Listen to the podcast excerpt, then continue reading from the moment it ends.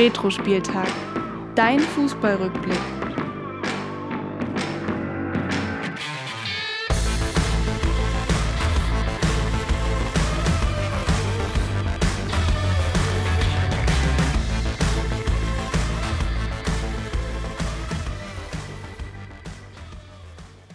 Ja, und damit hallo und herzlich willkommen zu Retro-Spieltag, dein Fußballrückblick. Mein Name ist Willi Nowak und mir gegenüber sitzt mein Kumpel Florian.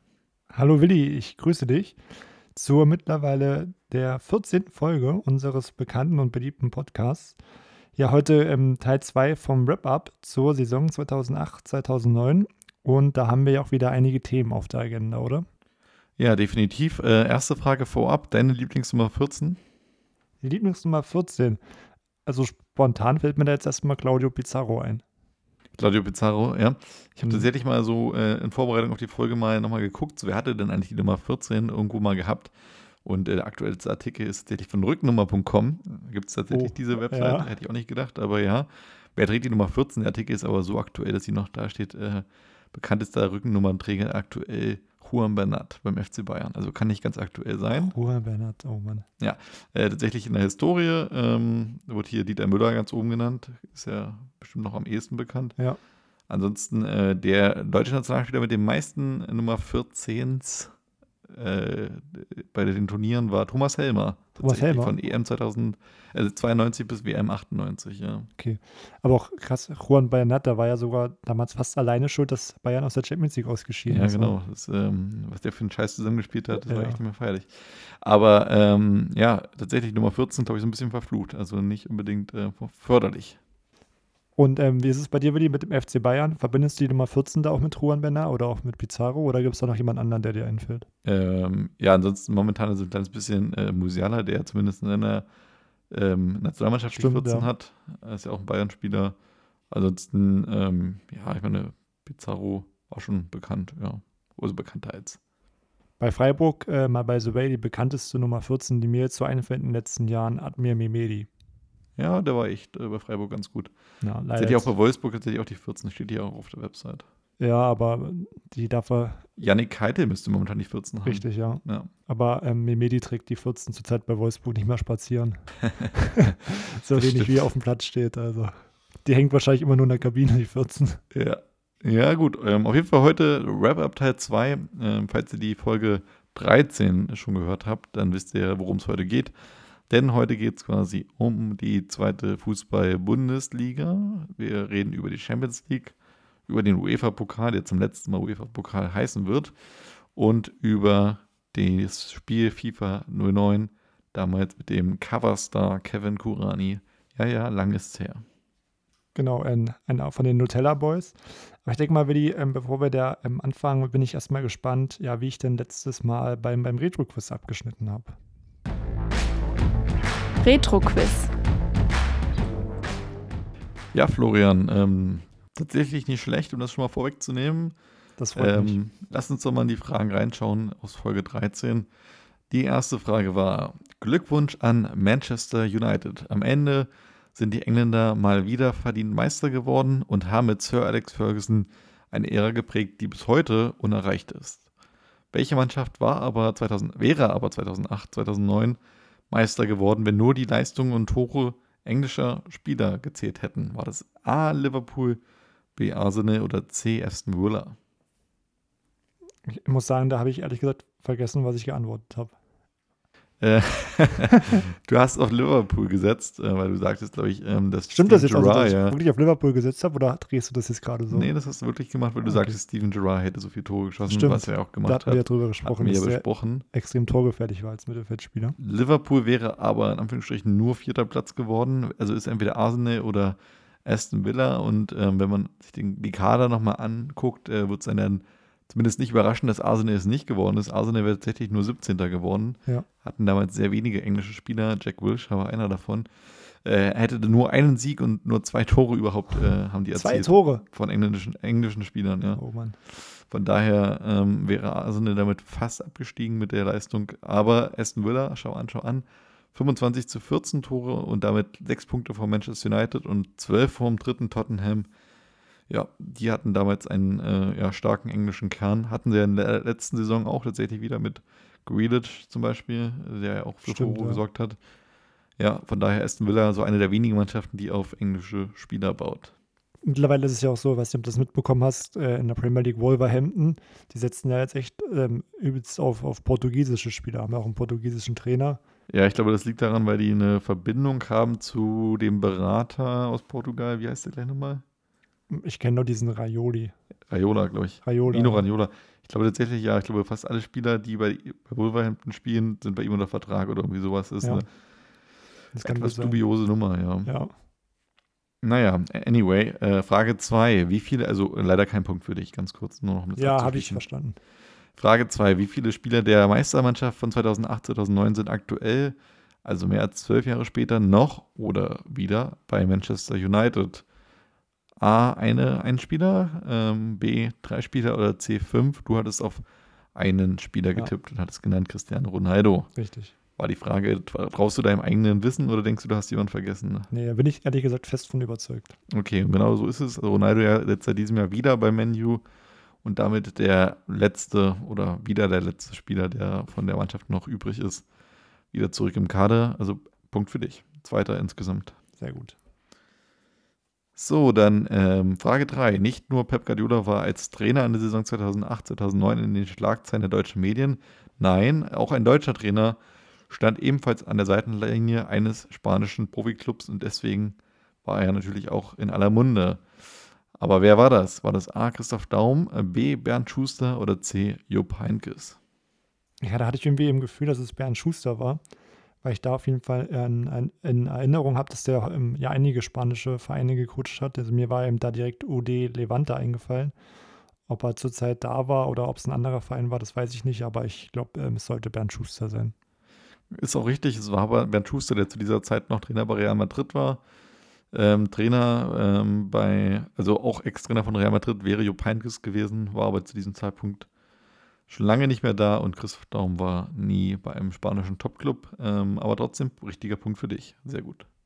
Jawohl. Dann Frage 4. Wie viele der Spieler des FC Barcelona, die in der Saison 2008, 2009 auf dem Platz standen, sind bis heute in den Top 10 der Rekordspieler mit den meisten Einsätzen für den Verein? A3 von 10, äh, B5 von 10 oder sogar C7 von 10 der Spieler mit den meisten Einsätzen für den Na, das war auf jeden Fall eine schwierige Frage. Da habe ich auch versucht, da ein paar Namen aufzuzählen. Kann ich mich noch, noch dran erinnern? Ich habe, glaube ich, sogar sieben geantwortet, oder? Du hast sieben geantwortet, ja, und das ist auch äh, goldrichtig. Denn Messi ist äh, Rekordspieler, gefolgt von Xavi auf Platz 2, auf Platz 3 Iniesta, auf Platz 4 Busquets, der immer noch aktiv ist, kann also noch ein paar Plätze gut machen vielleicht. Auf Platz 5 Puyol, auf Platz 6 Piquet und dann auf Platz 8 Victor Valdez. Also Wahnsinn, was die für eine Ära wirklich geprägt haben für Ja. diesen ja, sehr äh, tradiz traditionsreichen Verein. Ähm, es ist auf jeden Fall nicht selbstverständlich, dass dann wirklich die gesamte ja, Equipe dann so lange zusammenbleibt. Sozusagen, ja. Stimmt, das ist wirklich sehr, sehr bemerk bemerkenswert. Damit äh, der, der dritte, die dritte Frage äh, am, in Folge 13 richtig beantwortet und die vierte insgesamt. Ja, und dann Frage 5. Legenden über Legenden befanden sich im Kader der Meistermannschaft von Inter Mailand. Vieira, Luis Figo oder Zanetti zum Beispiel, um einfach nur mal ein paar Namen zu nennen. Doch welche dieser Sturmlegenden musste den italienischen Serienmeister noch, noch in der Winterpause verlassen? War das A. Hernan Crespo, B. Adriano oder C. Mario Balotelli? Da habe ich, glaube ich, auf Adriano getippt, oder? Richtig, genau, hast auf Adriano getippt, du hattest gesagt, Crespo war ja gerade frisch hingewechselt. Genau, ja. Ergibt keinen Sinn. Bal- Balotelli hat es gesagt, wäre zu jung und äh, bist deswegen auf Adriano gekommen und äh, sehr gut begründet. Besser hätte ich es nicht machen können. Vier Fragen richtig. Ich glaube, es ist eine neue persönliche Bestleistung von Ja, Frage 1 bis äh, von Folge 1 bis Folge 13. vier Punkte wäre für dich ein normales Abschneiden. Für mich ist es tatsächlich die persönliche Bestleistung. Ich glaube, es gab noch niemanden mit einem Clean Sheet, oder? Also Nee. mit der meisten Weste? Nee. Aber das kannst du ja heute am Ende der Folge dann äh, mal unter Beweis das- stellen, ja, dass das schon möglich schwierig. ist. Aber auf jeden Fall, Gesamtwertung ähm, übernehme ich jetzt erstmal wieder die Führung mit fünf Punkten. Du stehst ähm, noch bei vier, aber hast natürlich heute die Möglichkeit, einige Punkte da einzusammeln. Aber ich ähm, muss schon mal sagen, ich habe natürlich extra schwere Fragen jetzt ausgedacht. Das ist okay. Sehr gut. Dann, ähm, Willi, können wir ja starten äh, mit unseren pickepackevollen Themen, die wir vorbereitet haben. Und da schlage ich vor, starten wir einfach mal mit der, mit der zweiten Bundesliga. Dass wir da zuerst mal schauen, okay, ähm, wie ist die Ausgangslage, wer ist denn ähm, vorher abgestiegen, wer ist neu dabei. Und ähm, ja, aufgestiegen im Vorjahr, also nicht mehr in der zweiten Liga, ähm, Borussia Mönchengladbach, ähm, TSG Hoffenheim, über die wir ja auch ähm, vor einigen Folgen schon ausgiebig gesprochen haben. Und der erste FC Köln. Und abgestiegen ähm, aus der zweiten Liga sind damals, damals noch vier Absteiger sogar. Ähm, Kickers Offenbach, FC Erzgebirge Aue, der SC Paderborn und Karl Zeiss Jena. Eigentlich, wenn man überlegt, so die Absteiger, mit denen man da auch rechnen könnte, denke ich mal. Also sind ja Offenbach, ich weiß gar nicht, spielt es, glaube ich, in der Regionalliga. Müsste so sein, ja. Mhm. Aue auch viel im Abstiegskampf unterwegs, Jena auch in der vierten Liga. Gut, Paderborn wirklich noch die einzigen, die jetzt auch aktuell häufig in der zweiten Liga zu finden sind. Ja, es gibt äh, zwei Sachen, die mir auffallen äh, an dieser Statistik. Zum einen muss man bedenken, äh, vier Absteiger äh, sind jetzt heute nur noch drei. Damals gab es ja, ich glaube, das war sogar auch die letzte Saison, ja. wo noch vier Absteiger waren, ja. weil danach dann ja die dritte Liga kommt. Ähm, zum einen das, zum zweiten überraschend kein Aufsteiger steigt ab, denn Osnabrück, äh, Pauli und Wien Wiesbaden und Hoffenheim halten sich alle in der Liga. Natürlich Hoffenheim mit einem gewissen äh, Standortvorteil, aber ja trotzdem kein Absteiger äh, unter den letzten vier. Und dann, was mich ebenfalls ähm, ja, so ein bisschen überrascht hat, wie eng das dann doch wieder damals war. Also vom Tabellen 8. Wien Wiesbaden bis zum Tabellen 15. zum ersten Absteiger alles innerhalb von sechs Punkten. Also da, sage ich mal, als Augsburg nur aufgrund der besseren Tordifferenz nicht abgestiegen. Kaiserslautern, Osnabrück und äh, 60 München sowie Koblenz allesamt auch nur weniger als ein Sieg Vorsprung. Also da hätte wirklich jedes, also da war wirklich eine der spannendsten zweiten Ligen alles, aller Zeiten, wie es immer so schön bei Sport 1 hieß. Da hätte wirklich ja, jedes Ergebnis ähm, den Unterschied machen können. Und am Ende hat es dann eben mit Jena, Paderborn, Aue und Offenbach Mannschaften getroffen, die grundsätzlich jetzt nicht unerwartet unten stehen, das stimmt schon. Auch zu der Zeit auch mein Herzensverein, der SC Freiburg in der zweiten Liga. Und da war es für mich wirklich so ein bisschen Tradition, äh, Sonntagabend immer auf DSF oder Sport 1 dann später im Hattrick, die zweite Bundesliga. Ich glaube, tatsächlich hieß es damals auch noch DSF, oder? Also es könnte so. Ja. Ich glaube, so Sport 1 ist dann so relativ zeitgleich mit Sky eingeführt worden. Also so ja, entweder dieser Saison oder in der spätestens darauf folgenden. Aber ich kann mich da echt noch so genau erinnern, ähm, immer vorher Werbung vom Suzuki Swift und dann lief immer äh, The, The Hives mit Won't ja. Be Long. Ja, stimmt, ja. Kommt mir auch bekannt vor. Ja, da war das Leben noch in Ordnung. Ja, dann lass uns doch mal auf die Transfers schauen in der zweiten Fußball-Bundesliga. Sehr gerne. Okay, soll ich anfangen oder? Okay, ich denke schon. Äh, der erste FC Nürnberg ähm, hatte tatsächlich natürlich ähm, einige Ab Abgänge zu verzeichnen. Da waren unter anderem dabei Robert Wittek, der zu Lille wechselte. Svetschtan Misimovic, der zu Wolfsburg ging.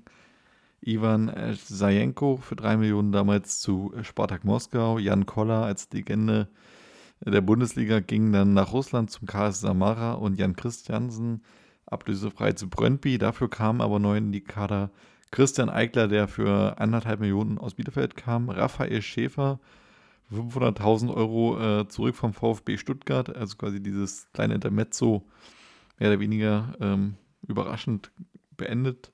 Ilkay Gündogan für 800.000 aus Bochum. Dieser Transfer sollte noch wichtig werden. Und weitere Zugänge, um es mal nur zu nennen. Mike Franz, Isaac Boakci, Albert Bunyaku oder Dennis Diekmeyer. Sagt dir denn der Name Jan Christiansen noch was auf der Abgangsseite? Ich glaube tatsächlich, der hat mal das äh, Tor im Pokalfinale für Nürnberg geschossen. Genau, in der Verlängerung habe ich auch noch äh, vor dem geistigen Auge. Gegen Stuttgart, ja. Philipp Lahm-Style wie gegen Costa Rica. Ne, ja, stimmt, ja. Hm. So ein bisschen äh, reingezogen äh, nach innen und dann mit rechts schönen Winkel geschlänzt. Also, In der Verlängerung auf jeden Fall, ja. Ja, aber die. Ansonsten finde ich ähm, Nürnberg auch viel Geld eingenommen, 4 Millionen für Robert Wittig und Mesimovic und auch sich gut verstärkt. Also da sollte was gehen. Ähm, kommen wir mal vielleicht zum nächsten Aufstiegsaspiranten, dem ähm, MSV Duisburg. Da kam ähm, Bernd Kotzkin jetzt ablösefrei von Bielefeld. Dann Sandro Wagner kam ablösefrei von den Bayern und Niki Adler ablösefrei von Nürnberg. Also ähm, in Duisburg setzt man da eher auf ablösefreie Transfers, obwohl man auch Geld eingenommen hat. Und zwar hat man verkauft den Stürmer Manasseh Ishiaku, ähm, der ging für 2 Millionen nach Köln. Sascha Mölders ähm, für 100.000 zu Rot-Weiß Essen und der Stürmer Ibrahim Salou ging ablösefrei zu Velje BK nach Dänemark. Der erste FSV Mainz 05 ähm, hatte mit Neven Subotic für 4,5 Millionen zum BVB einen großen Abgang zu verzeichnen. Ansonsten nur Ranislav Jovanovic abgegeben nach Düsseldorf. Äh, Zugänge waren dabei Felix Borja, äh, ablösefrei aus äh, Piräus. Aristide Bonset, auch ein Spieler, der noch dann wichtig wird für Mainz, äh, bekannt für seine Flickflacks nach Toren. Ja, es gab wirklich einige Tore durch seine Beteiligung, kam aus Donetsk. Daron Buckley kam ablösefrei aus Dortmund und Nico Bungert äh, aus äh, Offenbach. Nico Bungert ja auch ähm, jahrelang bei Mainz gewesen, später sogar Kapitän. Also auf jeden Fall, ja, denke ich auch äh, gute Transfers. Dann kommen wir mal zum SC Freiburg. Freiburg wilde Ballhabe. Und das war auch schon damals so, bevor Christian Streich das Zepter übernommen hat. Ähm, dafür sorgen sollten ähm, die Mittelfeldspieler Yachin Abdesatgi, über den wir auch schon mal gesprochen haben mit seiner ähm, Shampoo-Affäre vor einigen Folgen. Der kam für 350.000 von äh, Racing äh, Strasbourg. Dann kam Ömer Toprak aus der eigenen Jugend, ähm, ja auch immer noch ein sehr bekannter Spieler, heute ähm, bei Bremen aktiv. Und Julian Schuster für 150.000 aus Stuttgart, ähm, der seitdem immer für Freiburg aktiv war, später auch viele Jahre ja, Kapitän war und auch heute noch im Trainerstab mit dabei ist. Also ähm, auf jeden Fall eine Freiburger Legende. Und fürs Tor kam Simon Poublin für 400.000 aus Rennes. Dafür hatte ähm, der SC auch einige Abgänge zu verzeichnen. Ähm, Dennis Aogo ging zum HSV, genauso wie ähm, Jonathan Pietreuper. Außerdem wechselten Karim Matmur für 2,6 ähm, Millionen zu Gladbach. Wilfried Sanu ging nach Köln und ähm, der Torwart Alexander Weike ging ähm, ablösefrei zu Wien Wiesbaden. Später war ja Alexander Weike sogar viele Jahre für ähm, Salzburg aktiv. Ähm, also da hat er auch dann ja doch noch eine gute Karriere hingelegt. Tatsächlich Jürgen Schuster ähm, verwechselte ich öfter, vom Namen her zumindest, mal mit Jürgen Schieber. Ähm, ich glaube, ja. Jürgen Schieber war da auch bei Stuttgart mal Der gewesen, war auch bei ne? Stuttgart, ja, aber der war äh, nie bei Freiburg, ja, glücklicherweise. deswegen, aber nur hatte ich mal so ein bisschen Probleme, die auseinanderzuhalten. Ähm, aber schauen wir mal auf 1860 München. Äh, die hatten mit Sascha Röster einen äh, Zugang, Neuzugang aus Gladbach. Benjamin Laut kam ablösefrei von Hannover 96 zurück und Stefan Eigner ablösefrei aus Bielefeld. Dafür gab es Abgänge mit Timo Gebhardt für 3,2 Millionen zum VfB Stuttgart, der ein bisschen schwerer wirk, äh, ja, war. Und dann Mustafa Kukovic, der nach Grenoble ging. Dann noch der erste FC Kaiserslautern. Hatte mit ähm, Martin Ambedick einen Neuzugang aus Dortmund. Lakic kam für 400.000 von Hertha BSC. Der wird auch noch wichtig werden für die Zukunft beim ersten FCK. Ähm, dann Matthias Abel, ablösefrei von Schalke 04. Florian Dick, ablösefrei vom KSC. Laurentio Regekampf, eine Zweitliga-Legende, ablösefrei aus Aachen. Und Kevin Trapp aus der eigenen Jugend. Abgänge hatte man mit Florian Fromlowitz zu verzeichnen. Und Stefan Lexer, der ablösefrei zum SV Ried geht. Und wenn ich die Namen so durchlese, ähm, Fromlowitz, Trapp, also ich fand es immer bemerkenswert, dass der erste FC Kaiserslautern so gute Torhüter hatte.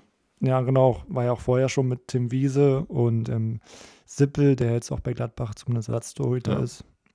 Und ich glaube, Roman Weinfelder war ja auch mal bei Kaiserslautern. Ich glaube auch tatsächlich vor seiner Dortmunder Zeit, genau. Generell hat Lautern jetzt nicht nur die Torhüter, sondern ähm, auch generell eine gute Jugendarbeit. Auch wenn man ähm, sieht, wer noch alles aus der Jugend von Lautern kam. Äh, Willi Orban zum Beispiel, Dominik Heinz, ähm, Robin Koch, also gerade auch in der Verteidigung da extrem ähm, gute Spieler, die jetzt auch in der Bundesliga oder in der Premier League aktiv sind.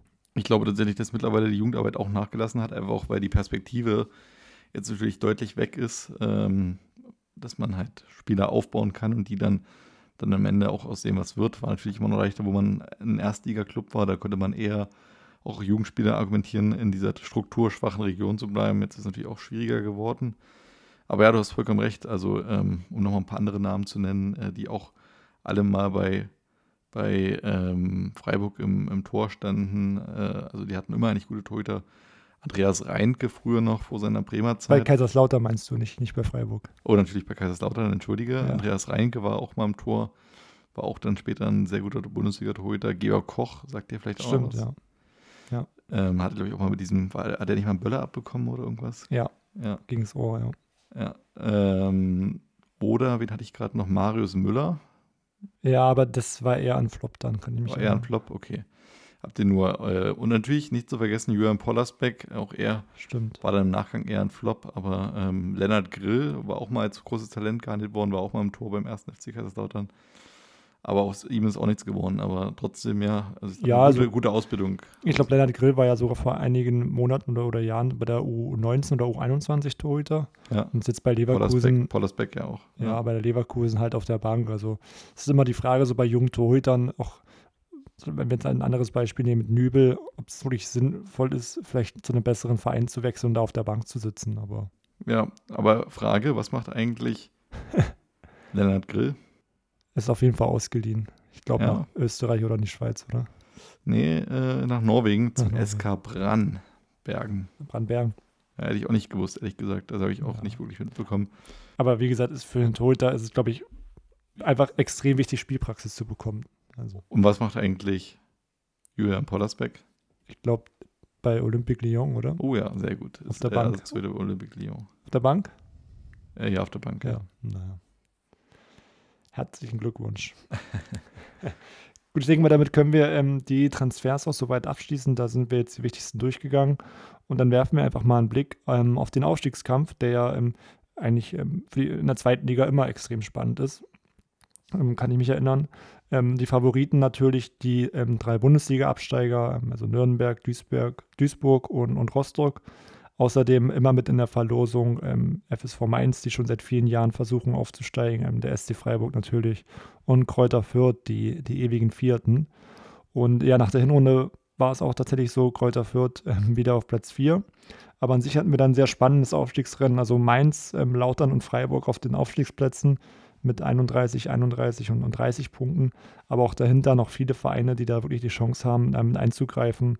Alemannia Aachen auf Platz 5 beispielsweise mit 28 Punkten.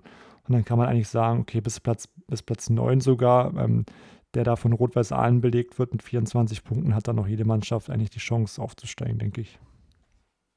Definitiv. Ich finde es äh, übrigens erstaunlich, wenn man mal drauf guckt, wie wenig Vereine nur noch heute in der zweiten Liga von diesen spielen. Also, wenn wir jetzt mal durchgehen, jetzt um auch mal vorwegzugreifen, auch dann auf das Abstiegsgeschehen, aber gehen wir mal die, die Mannschaften durch. Mainz spielt nicht mehr zweite Liga. Frei, äh, Lautern spielt nicht mehr zweite Liga. Freiburg spielt nicht mehr zweite Liga. Fürth spielt nicht mehr zweite Liga. Aachen spielt nicht mehr zweite Liga. Augsburg spielt nicht mehr zweite Liga. St. Pauli ist der erste Verein auf Platz 7, der noch in der zweiten Liga ist. Nürnberg zweite Liga. Dann Aalen spielt nicht mehr zweite Liga. Duisburg spielt nicht mehr zweite Liga. 60 München spielt nicht mehr zweite Liga. Ingolstadt müsste zweite Liga sein. Richtig, sind wir aufgestiegen, ja. Oberhausen spielt nicht mehr zweite Liga. Osnabrück Sind auch nicht mehr, sind abgestiegen. abgestiegen. Äh, Hansa Rostock spielt wieder zweite Liga, haben wir vier. TuS Koblenz spielt nicht mehr zweite Liga. Wien Wiesbaden spielt aktuell in Liga Drei oder Drei? Ja. ähm, und äh, FSV Frankfurt spielt auch nicht mehr zweite Liga. Das heißt, wir haben nur vier von den 18 Mal Vereinen, die überhaupt auch in der Liga geblieben sind. Also, und davon, ich Ja. sag mal, ja mit äh, Ingolstadt und äh, Rostock zwei Aufsteiger. Die meisten davon spielen äh, Liga 2 auf PS3. Ja, genau. Also ich glaube, viele Mannschaften, wenn wir mal durchgucken, FSV Frankfurt, TuS Koblenz, Rot-Weiß Oberhausen, Rot-Weiß Aalen, Alemannia Aachen, ähm, 1. FC Kaiserslautern, die würden sich alle sehr, sehr, sehr, sehr, sehr, sehr wünschen, wieder mal in der zweiten Liga zu spielen. Ja, ich Ja. denke, sind, ähm, die Chancen stehen bei manchen besser, manchen schlechter. Ich glaube, insgesamt ist es halt, wenn du einmal in, Liga 4 bist, sehr, sehr schwer, wieder da rauszukommen aus diesem Strudel. Ja, tut einem schon leid für manche Traditionsvereine, aber ja, so ist es halt. Ja, klar, also gerade für Lautern, äh, die gehören für mich auch mindestens, mindestens in die zweite Liga. Da tut es ein bisschen leid, dass die da jetzt so seit vielen Jahren in Liga 3 rumdümpeln, aber gut, das ähm, können wir beide nicht ändern, Willi. Nee, spielt ja die kleinste Violine der Welt. dann doch eine große Rolle, so klein ist sie dann nicht. Ja. Dann ähm, schauen wir mal ein bisschen weiter. Ähm, der Aufstiegskampf soll auch ähm, spannend bleiben. Wenn wir mal schauen, am- auf dem 27. Spieltag hat sich die Tabellenkonstellation ähm, etwas geändert. Ähm, ja, da gab es auch, auch ein Topspiel am 27. Spieltag. Ähm, FSV Mainz als Zweitplatzierter trifft auf den SC Freiburg. Kann ich mir auch gut vorstellen, dass das ein Montagabendspiel war, die es ja damals noch gab in der zweiten Liga. Äh, 1 zu 0 durch Noweski, äh, auch ins richtige Tor, ist ja sonst auch mal bekannt für ein paar Eigentore, ähm, hat dafür Mainz getroffen. Äh, Freiburg dreht aber in der zweiten Hälfte die Partie durch Treffer von äh, Mohamedou Idrissou und Ivica Banovic. Und damit ähm, ja, kann man schon sagen, macht Freiburg da einen großen Satz in Richtung Liga 1. Die stehen nach 27 Spielen mit 52 Punkten auf Platz ähm, 1. Dahinter dann Mainz mit 47 Punkten, Nürnberg mit 46 und ähm, der erste Nicht-Aufstiegsplatz ähm, auf Platz 4, Fürth mit 45. Also hat Freiburg schon ja sieben Punkte Vorsprung, das sieht schon gut aus. Aber an sich auch, ich sag bis zu St. Pauli, die da auf 39 Punkten gerade ähm, sind, ähm, auch sieben Punkte auf Platz 3, ähm, ist da noch alles möglich. Ja, so ist es. Und ähm, am 31. Spieltag ist es dann endlich soweit. Denn der SC Freiburg ist endgültig der erste Aufsteiger und nicht nur das, sondern gleichzeitig auch der erste Zweitligameister, zumindest der erste ja, offizielle. Ähm, denn mit Einzug der Relegation wurde auch wieder die, oder wurde eine Schale quasi auch in den Zweitligameister erstmals vergeben und äh, das konnte Freiburg sich am 31. Spieltag sichern und ähm, ja, damit. Was, was hältst du davon, von, von, dieser, von dieser Neuerung, dass der zweite, also dass der Sieger aus der zweiten Bundesliga auch eine Schale bekommt? Ja, finde ich, find ich okay. Würde jetzt nicht zu sehr hypen, aber ich meine, im Grunde genommen, der Sieger der Landesklasse 5 im Landkreis Wittenberg kriegt auch einen Pokal. Ja. Von daher kann auch der Totligameister einen Pokal kriegen. Schön finde ich es ehrlich gesagt nicht. Und Vorteil ist, dass Schalke jetzt auch mal wieder eine Schale holen kann. Stimmt, ja. ja. Aber gut, ja, aber ähm, ich habe mich da auf jeden Fall damals gefreut, dass man da auch ähm, ja, eine Schale bekommt. Ich finde es auch gut. Ähm, ist irgendwie nochmal cooler, als Erster aufzusteigen und eine Schale zu bekommen, als als Zweiter aufzusteigen. Gibt da nochmal ein klein bisschen Motivation. Ja, und das ist immerhin auch die erste Trophäe im Trophäenraum beim Freiburg wahrscheinlich gewesen. Richtig, sonst können wir keine Pokale gewinnen, deswegen. Traurig, aber wahr. Ähm, ansonsten geht es dann auch gut weiter bei Mainz. Die machen da am 33. Spieltag wirklich einen großen ähm, Schritt Richtung Bundesliga. Ähm, sie gewinnen gegen den viertplatzierten Fürth mit 2 zu 0. Und ähm, ja, damit hat auch Fürth keine Chance mehr aufzusteigen. Und ja, am Ende gewinnen Nürnberg und Mainz auch beide am letzten Spieltag. Das heißt, ähm, ja, Mainz steigt direkt in die Bundesliga auf und Nürnberg musste als Dritt Drittplatzierte in die Relegation. Aber wie wir da auch schon vor ähm, zwei Folgen gesprochen haben, geht das sehr gut aus äh, für die Klubberer und ähm, sie folgen dann Freiburg und Mainz in die erste Liga. Ja, und dann können wir nochmal einen Blick werfen auf den Aufstiegskader vom SC Freiburg, wer da rausgestochen hat. Torwart damals Simon Pouplin, ist ja auch dann eine ganze Weile dann noch im Tor beim SC Freiburg, bis dann ein gewisser äh, Schwolo wahrscheinlich ihn ablösen wird, oder? Nee, ba Baumann, Baumann, ja, lieber Baumann. Richtig. Er kam noch danach, entschuldige. Alles gut. Ähm, ansonsten bestand die Viererkette zu großen Teilen aus Heiko Butcher, Pavel Grimmasch, Daniel Schwab und Ömer Toprak gerade bei den letztgenannten waren natürlich auch noch sehr, sehr jung damals und ähm, Schwab mit seinen 21 und Toprak mit seinen 20 Jahren oder damals sogar zum Aufstiegszeitpunkt sogar noch 19, äh, auf jeden Fall ja. auch ja, so ein bisschen die Hoffnung der nächsten Jahre für Freiburg. Genau, also hat auf jeden Fall immer sehr gute Leistung gebracht für Freiburg. Ähm, Im Mittelfeld ähm, hat man da vielleicht ein bisschen mehr auf Erfahrung gesetzt, auch mit Ivica Banovic oder auch den neu verpflichteten Abdes, Abdesatki. Ähm, ansonsten Jonathan Jäger hat ähm, gute Spiele gemacht, auch, auch sieben Treffer erzielt und ähm, ja, Julian Schuster damals auch schon ähm, viele Spiele gemacht mit 26 und sechs Treffern. Und im Sturm ähm, war der Goalgetter eigentlich ähm, Idrissou, der 13 Tore beigesteuert hat und Tommy Beckmann auch mit sieben Toren. Ähm, von daher denke ich, stand da auch am Ende der verdiente Aufstieg. Ja, bei mir immer noch so ein bisschen hängen gebliebener Name. Johannes Flum war damals auch sehr, sehr jung und ja noch sehr, sehr hoch angesehen, so äh, im Jugendfußball. Aber hat ja auch dann nie so den Durchbruch geschafft. War, glaube ich, nochmal bei Frankfurt dann im Nachgang. Oder ja, also er hat auf jeden Fall auch für Freiburg mal gute Leistung gebracht, ist dann nach Frankfurt gewechselt. Hatte dann, glaube ich, echt eine, eine extrem ähm, ja, schlimme Knieverletzung, ähm, von, der, von der er sich nicht mehr erholt hat. Und mittlerweile ist er auch wieder beim Sportclub angekommen und spielt ja jetzt ähm, in der dritten Liga beim SC Freiburg 2. Ansonsten, wenn wir mal auf den ersten FSV Mainz 05 gucken, im Tor Dimo Wache, auch eine Vereins- Legende auf jeden Fall ähm, mit seinen 36 Jahren.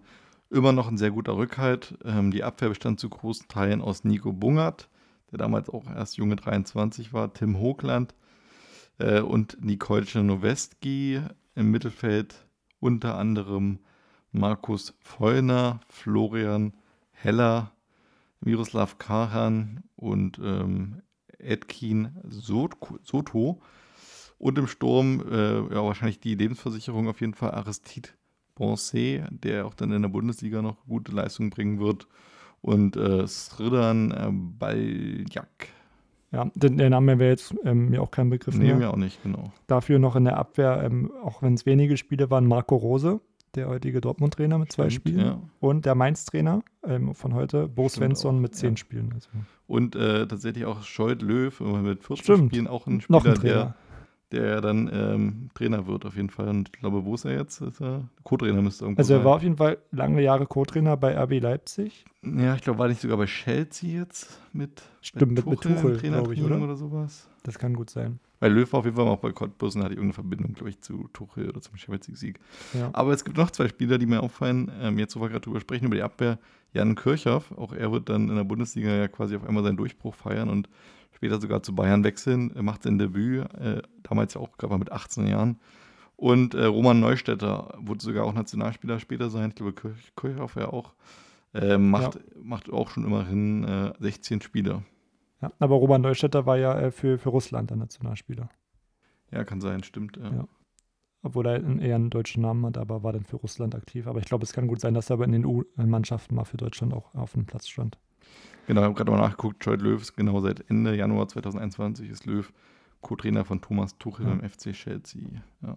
Davor auch bei, bei Tuchel bei Paris gewesen und dann aber auch lange Jahre, drei Jahre immerhin bei RB Leipzig von 2015 bis 2018. Gut, dann ähm, machen wir weiter mit dem ähm, ersten FC Nürnberg. Da hat auch Rückkehrer Raphael Schäfer wieder alle 34 Spiele bestritten. Ansonsten da in der Abwehr ja Dennis Diekmeyer mit 17 Spielen gut dabei gewesen, ähm, Dominik Marot, äh, Javier Pinola, auch ein sehr bekannter Spieler, damals auch 33 Spiele absolviert ähm, für den FCN. Im Mittelfeld dann ja somit die wichtigsten äh, Per Kluge mit 28 Spielen und ähm, auch vier Tore. Ansonsten äh, Marcel Risse war mit dabei bei Nürnberg, Stefan Reinhardt, der später auch bei Leverkusen gespielt hat. Ähm, Ilkay Gündogan tatsächlich kam dann nur auf einen Kurzeinsatz. Und ähm, ja, sonst noch äh, vorne natürlich Marek Mintal, äh, das Phantom, 28 Spiele absolviert, 16 Tore gemacht. Und ähm, ja, Christian Eigler, der neu kam, hat sich auch ganz gut eingefunden, hat auch acht Tore erzielt und äh, Isaac Bohacci genauso acht Tore. Und ja, am Ende ging es ja dann auch äh, in die erste Liga mit dem Kader und ich denke mal, da wird Nür- Nürnberg auch ja, für, für, für Furore sorgen können. Genau, über die Relegation hatten wir ja schon in der letzten Folge ausführlicher gesprochen. Können wir an dieser Stelle dann abkürzen. Nürnberg steigt auf nach Siegen gegen Cottbus, äh, Hin- und Rückspiel erfolgreich bestritten und damit können wir mal einen Blick eher Richtung Abstiegskampf werfen. Genau, da ähm, geht es natürlich auch ähm, häufig den Aufsteigern an den Kragen. Die waren da Rot-Weiß Oberhausen, Rot-Weiß Aalen und FC Ingolstadt. Außerdem natürlich mit in der Verlosung ähm, ja, Mannschaften, die sich vielleicht im Jahr zuvor sehr knapp gerettet haben. Da haben wir auch schon kurz drüber gesprochen, über, über Augsburg und Osnabrück. Aber generell ist es ja so, Willi, da wirst du mir bestimmt zustimmen, in der zweiten Liga, da weiß man ja nie so richtig, ähm, wer, wer wirklich dann absteigt. Ja, das stimmt auf jeden Fall, da hast du definitiv recht. Und wenn wir mal einen Blick auf die Hinrundentabelle ähm, ja, schauen, gibt ja in diesem Jahr nur, also aus vier macht zwei Absteiger, die definitiv absteigen. Dazu kommt ja noch der Äh, es ist auf jeden Fall schon mal leichter geworden, äh, um die Klasse zu halten. Da gibt es auf jeden Fall zwei Mannschaften, die rausstehen. Äh, mit dem FSV Frankfurt und Wien Wiesbaden. Die haben beide nur zwei Siege in der Hinrunde geholt, ähm, 13 und 14 Punkte. Und auch die TuS Koblenz mit vier Siegen zwar ähm, und fünf Unentschieden, dafür aber auch drei Punkten Abzug wegen Lizenzproblem. Ähm, ebenfalls mit 14 Punkten arg abstiegsgefährdet. Und danach ist so eine kleine Lücke, so langsam. Hansa Rostock dann 17, äh, Osnabrück 19, Oberhausen 20 sind die weiteren Plätze. Ja, gerade Hansa Rostock ist ja doch schon sehr überraschend, die ja erst aus der Bundesliga kamen und sich jetzt ähm, sofort im Abstiegskampf zur Liga 3 quasi wiederfinden. Das hatte man sich sicherlich anders auch vorgestellt, aber es ähm, ja, ging bei Rostock sogar so weiter. Ähm, am 27. Spieltag stand die Hansa-Kogge sogar auf dem Relegationsplatz mit 27 Punkten. Und ja, gerade bei Wien ähm, lief es in der Rückrunde dann noch schlechter. Ähm, es deutet alles darauf hin, dass man absteigt. Also nach 27 Spieltagen steht man ähm, auf dem letzten Platz mit 21 Punkten und hat da sechs Punkte Rückstand auf die Relegation und sogar sieben Punkte auf den, aufs rettende Ufer.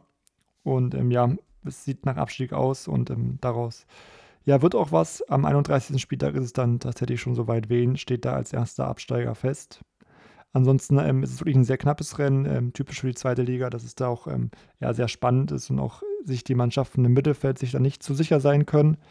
Wenn wir mal schauen, am 31. Spieltag ähm, steht die TUS Koblenz auf dem Relegationsplatz mit 34 Punkten. Und ähm, rein theoretisch könnte sogar Rot-Weiß Aalen auf Platz 9 mit 39 Punkten noch in die Relegation kommen.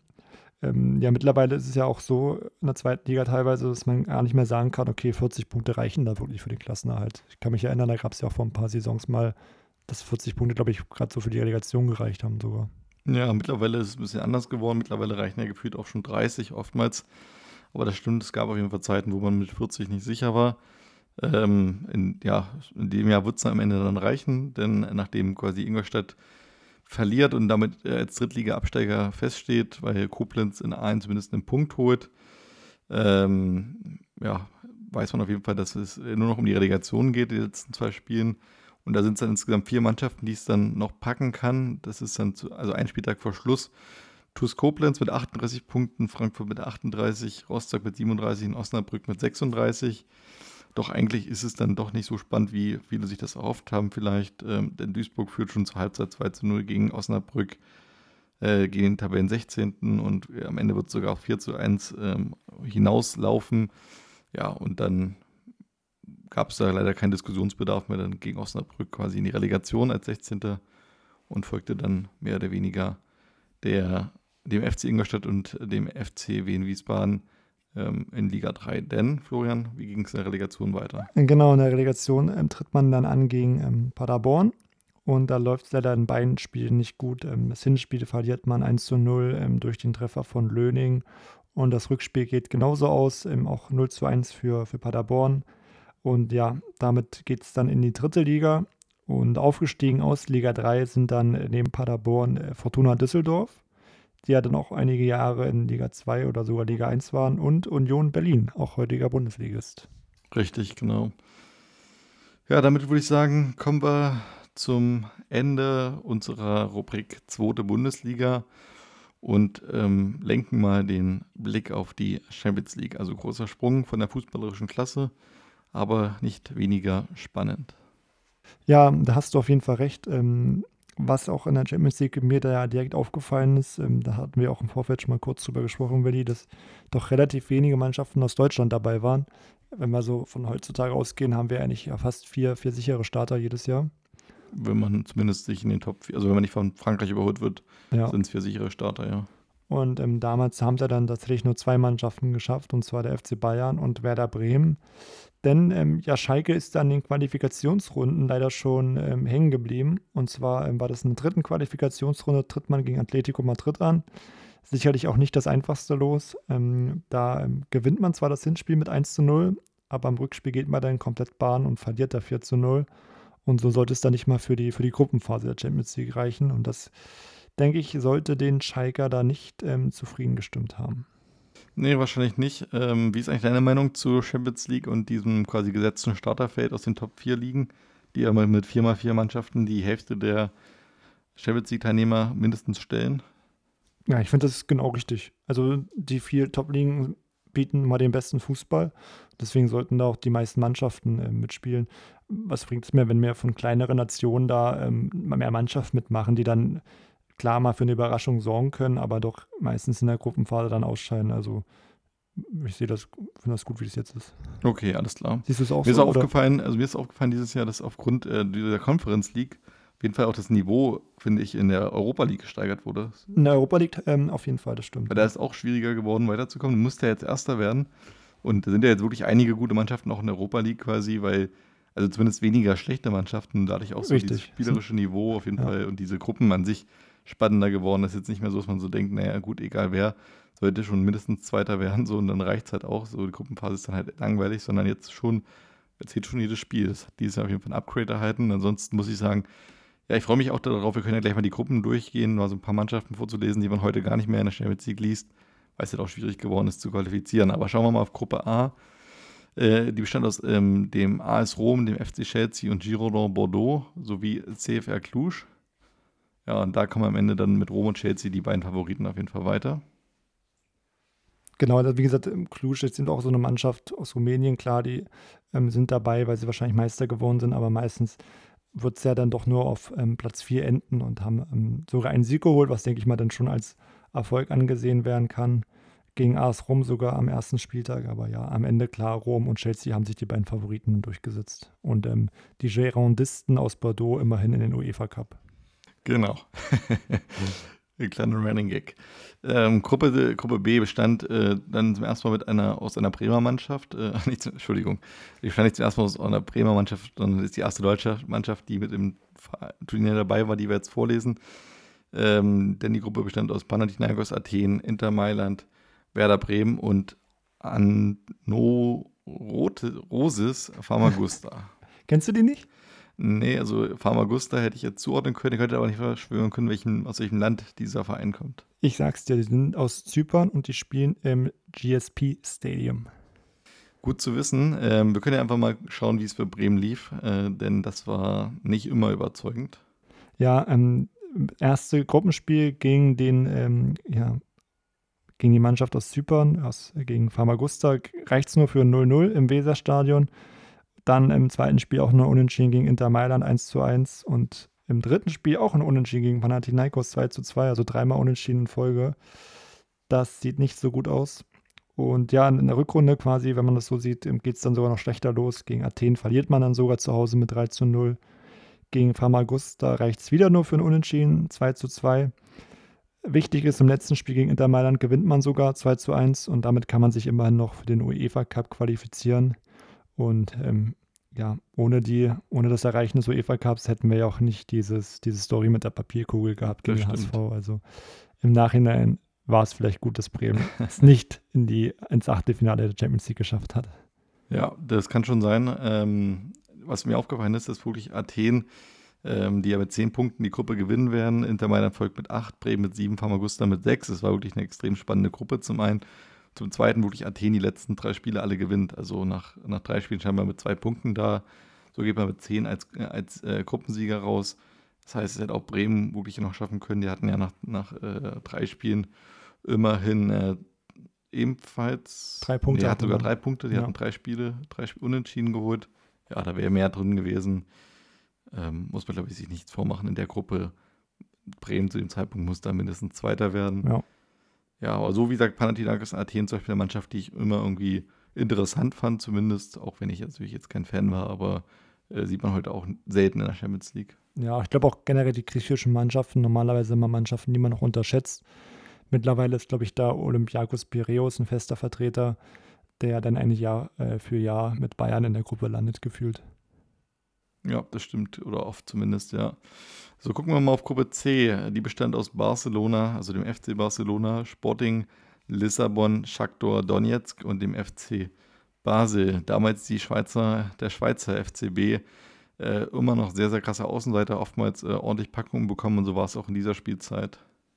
Ja, also am Ende auch ähm, kein Sieg geholt, ähm, nur ein Unentschieden gegen den FC Barcelona immerhin, sogar im Camp Nou 1 zu 1. Aber zu Hause hat man 5-0 äh, gegen Barcelona verloren. Da ähm, hatte man dann keine Chance, nicht mal an, die, ähm, ja, an den UEFA Cup zu kommen. Das schaffte dann Schachtor Donitz, die immerhin ähm, drei Siege geholt haben und ähm, ja, die anderen drei Spiele verloren haben. Aber dann doch die Favoriten, meiner Meinung nach, haben sich da durchgesetzt. Ähm, Barcelona auf Platz 1 mit 13 Punkten und Sporting Lissabon mit, mit 12 Punkten ähm, obwohl Barcelona tatsächlich sogar ein Spiel verloren hat. Und zwar war das gegen ähm, Schachtor Donetsk am letzten Spieltag zu Hause. Äh, auch eher überraschend, aber ähm, hat den Katalanen wahrscheinlich zu dem Moment nicht so interessiert, weil man ja trotzdem den Gruppensieg dann holen konnte. Genau, ähm, Basel tatsächlich ja, mit äh, fünf Niederlagen und nur einem Unentschieden rausgegangen. Das eine Unentschieden, ja, immerhin, kann man ja sagen, gegen den FC Barcelona sogar geschafft. Also von daher konnte man die Großen einmal ärgern, aber natürlich auch zweimal 5 zu 0 verloren. Ist einfach auch zu hoch. Einmal gegen Barcelona, einmal gegen Donetsk. Da wurde es halt einfach ganz, ganz schwer. So Gruppe D bestand aus Liverpool, Atletico Madrid, Marseille und PSW Eindhoven. Aus meiner Sicht vielleicht die ausgeglichenste Gruppe bis hierhin. Finde ich auch. Also auf jeden Fall eine sehr äh, interessante Konstellation, äh, wo wahrscheinlich wirklich jeder jeden schlagen kann. Ähm, ja, am Ende haben sich dann aber vielleicht doch die großen Namen in Anführungsstrichen durchgesetzt. Liverpool, die ganz ohne Niederlage durchgekommen sind, vier Siege und zwei Unentschieden. Und auf Platz zwei Atletico Madrid ebenfalls ohne Niederlage, ähm, drei Siege, drei Unentschieden. Und dann blieb für Marseille immerhin noch der UEFA Cup. Ähm, sie kamen am Ende auf vier Punkte und die PSV Eindhoven holte dann nur einen Sieg gegen Marseille, kam damit auf drei Punkte und ähm, ja, für die ähm, Herren aus Eindhoven blieb dann leider gar kein Pokal mehr übrig. Dann gucken wir auf Gruppe E. Die bestand aus äh, Manchester United, FC Villarreal, Aalborg und Celtic Glasgow. Ich finde, Celtic Glasgow gegen Man United ist, ohne dass ich jetzt äh, irgendwas hineinreden will, was es nicht gibt, aber immer ein Spiel, das irgendwie nach ja, geilem Fußball oder emotionalem Fußball klingt, finde ich. Gibt es da einen Grund? Also ist mir jetzt gar nicht so bewusst, ehrlich gesagt. Ich finde einfach, Celtic ist für mich so eine Kämpfermannschaft und irgendwie so gegen Menu ist ja so beides auf der britischen Insel. Klingt irgendwie nach einem Spiel, das irgendwie ja, Laune macht. Ja. Aber ähm, ja, es sollte wahrscheinlich dann doch nicht so viel Laune machen, zumindest nicht für Glasgow. Im Hinspiel haben sie dann 3 zu 0 verloren im Old Trafford und im Rückspiel immerhin zu Hause ein 1 zu 1 geholt. Aber ja, am Ende ist Glasgow dann auch ähm, ausgeschieden mit fünf Punkten. Ähm, in den UEFA Cup tatsächlich gekommen Aalborg äh, mit sechs Punkten. Ich glaube, Aalborg, weiß ich nicht, auch ein sehr seltener Vertreter in der Champions League, oder? Ja, also ist auch sind einige Mannschaften dabei, die man heute, glaube ich, eher in der Europa League sieht. Ja, auch FC Villarreal zum Beispiel. Ja, genau. Yellow Submarines. Haben sich aber tatsächlich fürs Achtelfinale qualifiziert, ähm, genauso wie Menu. Äh, Menu aber auch tatsächlich nur zwei Spiele gewonnen und viermal unentschieden, aber die zehn Punkte haben dann für den Gruppensieg gereicht. So ist es. Und damit springen wir zu Gruppe F, die zweite Gruppe mit deutscher Beteiligung. Da war dabei der FC Bayern München, Olympique Lyon, der AC Florenz und Steaua Bukarest. Genau, ähm, ja, FC Bayern haben sich natürlich durchgesetzt. Als Gruppensieger ähm, standen am Ende 14 Punkte, keine Niederlage. Man hat lediglich Punkte gelassen im Spiel gegen Olympique Lyon, ähm, das 1 zu 1 endete im Hinspiel. Und im Rückspiel hat man gegen Florenz ebenfalls 1 zu 1 gespielt, ähm, aber trotzdem, denke ich, eine erfolgreiche Gruppenphase. Gefolgt ins Achtelfinale sind dann den Münchnern Olympique Lyon und in den UEFA Cup ähm, ist eingezogen der AC Florenz und ja, Steaua Bukarest wahrscheinlich auch als Underdog immerhin einen Punkt geholt am Ende. Aber mit einem Punkt ähm, schaffst du es halt nicht auf Platz 3. Genau, wir schauen auf Gruppe G. Die bestand aus Porto, einem Stammgast in der Champions League, Arsenal, Dynamo Kiew und Fenerbahce Istanbul. Auch hier heute, glaube ich, eher so eine Gruppe, die man in Europa League sehen würde. Ist jetzt nicht so die ja. attraktivste Gruppe, aber ähm, ja, trotzdem schöne Mannschaften, gerade Porto und Arsenal. Damals immer sehr, sehr schön Fußball gespielt und hier konnte sich ja dann, wie, wie erwartet, quasi die beiden Favoriten durchsetzen. Wie bitte? Ich sagte, hier konnten sich dann wie erwartet die beiden Favoriten auf jeden Ach so, Fall die durchsetzen. Favoriten, ja, das kann man, denke ich mal, in der Gruppe so, so sagen. Ähm, tatsächlich hätte ich ähm, eher gedacht, dass Arsenal Gruppensieger wird, aber es hat dann doch der FC Porto geschafft mit zwölf Punkten, Arsenal knapp dahinter mit, mit elf Punkten. Im Kiew schafft es in den UEFA Cup mit einer ausgeglichenen Bilanz von zwei Siegen, zwei Unentschieden, zwei Niederlagen mit vier zu vier Toren. Ähm, das haben die wirklich sehr gut gemacht, die Ukrainer. Und äh, Fenerbahce, ähm, tut mir leid, ähm, wenn wir jetzt hier türkische Hörer mit dabei haben. Aber das hat nicht mal für den UEFA Cup gereicht und man ist dann ohne Sieg ähm, leider ausgeschieden. Ja, kommen wir mal zur letzten Gruppe dann, bevor wir da auch ähm, auf die K.O.-Phase vielleicht ähm, etwas genauer schauen. Und zwar in Gruppe H vertreten Juventus Turin, Real Madrid, Zenit St. Peter, St. Petersburg und Bate äh, Borisov. Da denke ich, ist es eigentlich eine klare Sache gewesen, oder? Ja, immerhin äh, mit Juve und Real zwei große Mannschaften dabei und Zenit, die ja zu dem Zeitpunkt auch noch äh, sehr erfolgreich waren, auch äh, in, in, der, im UEFA-Pokal ja vorher quasi erfolgreich waren, gewinnen konnten.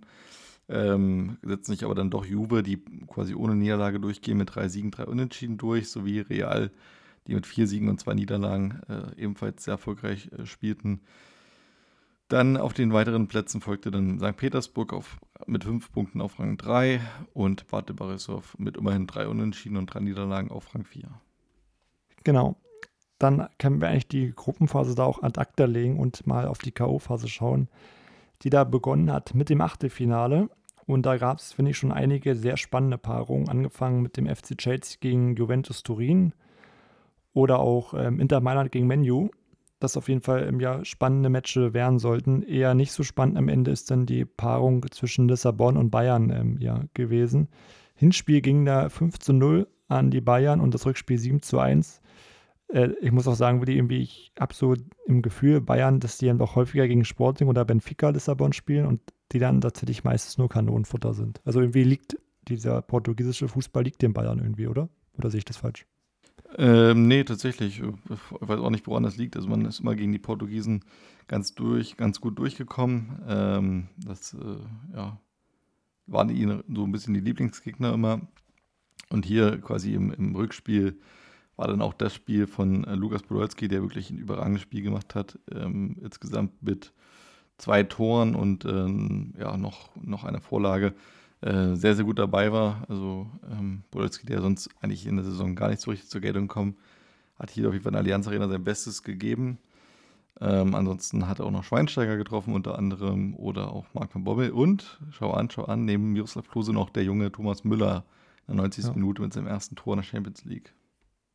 Da denke ich mal, wird es auch, ähm, auch damals zumindest dann eine gute Stimmung gegeben haben in der Allianz Arena. Da wird sich Uli Hoeneß nicht ähm, beschwert haben, wie, wie Anno dazu mal mit diesem Spruch. Eure Scheißstimmung, das seid ihr doch dafür verantwortlich und nicht wir. Ähm, ja, Stimmung war bestimmt eine gute. Im Hinspiel war dann äh, war Luca Toni damals der überragende Mann mit zwei Toren, einer Vorlage und Franck Ribéry mit einem Tor und zwei Vorlagen äh, haben sich quasi ja, da entscheidend an, den, an, den, ähm, an der guten Hin Hinspielleistung beteiligt.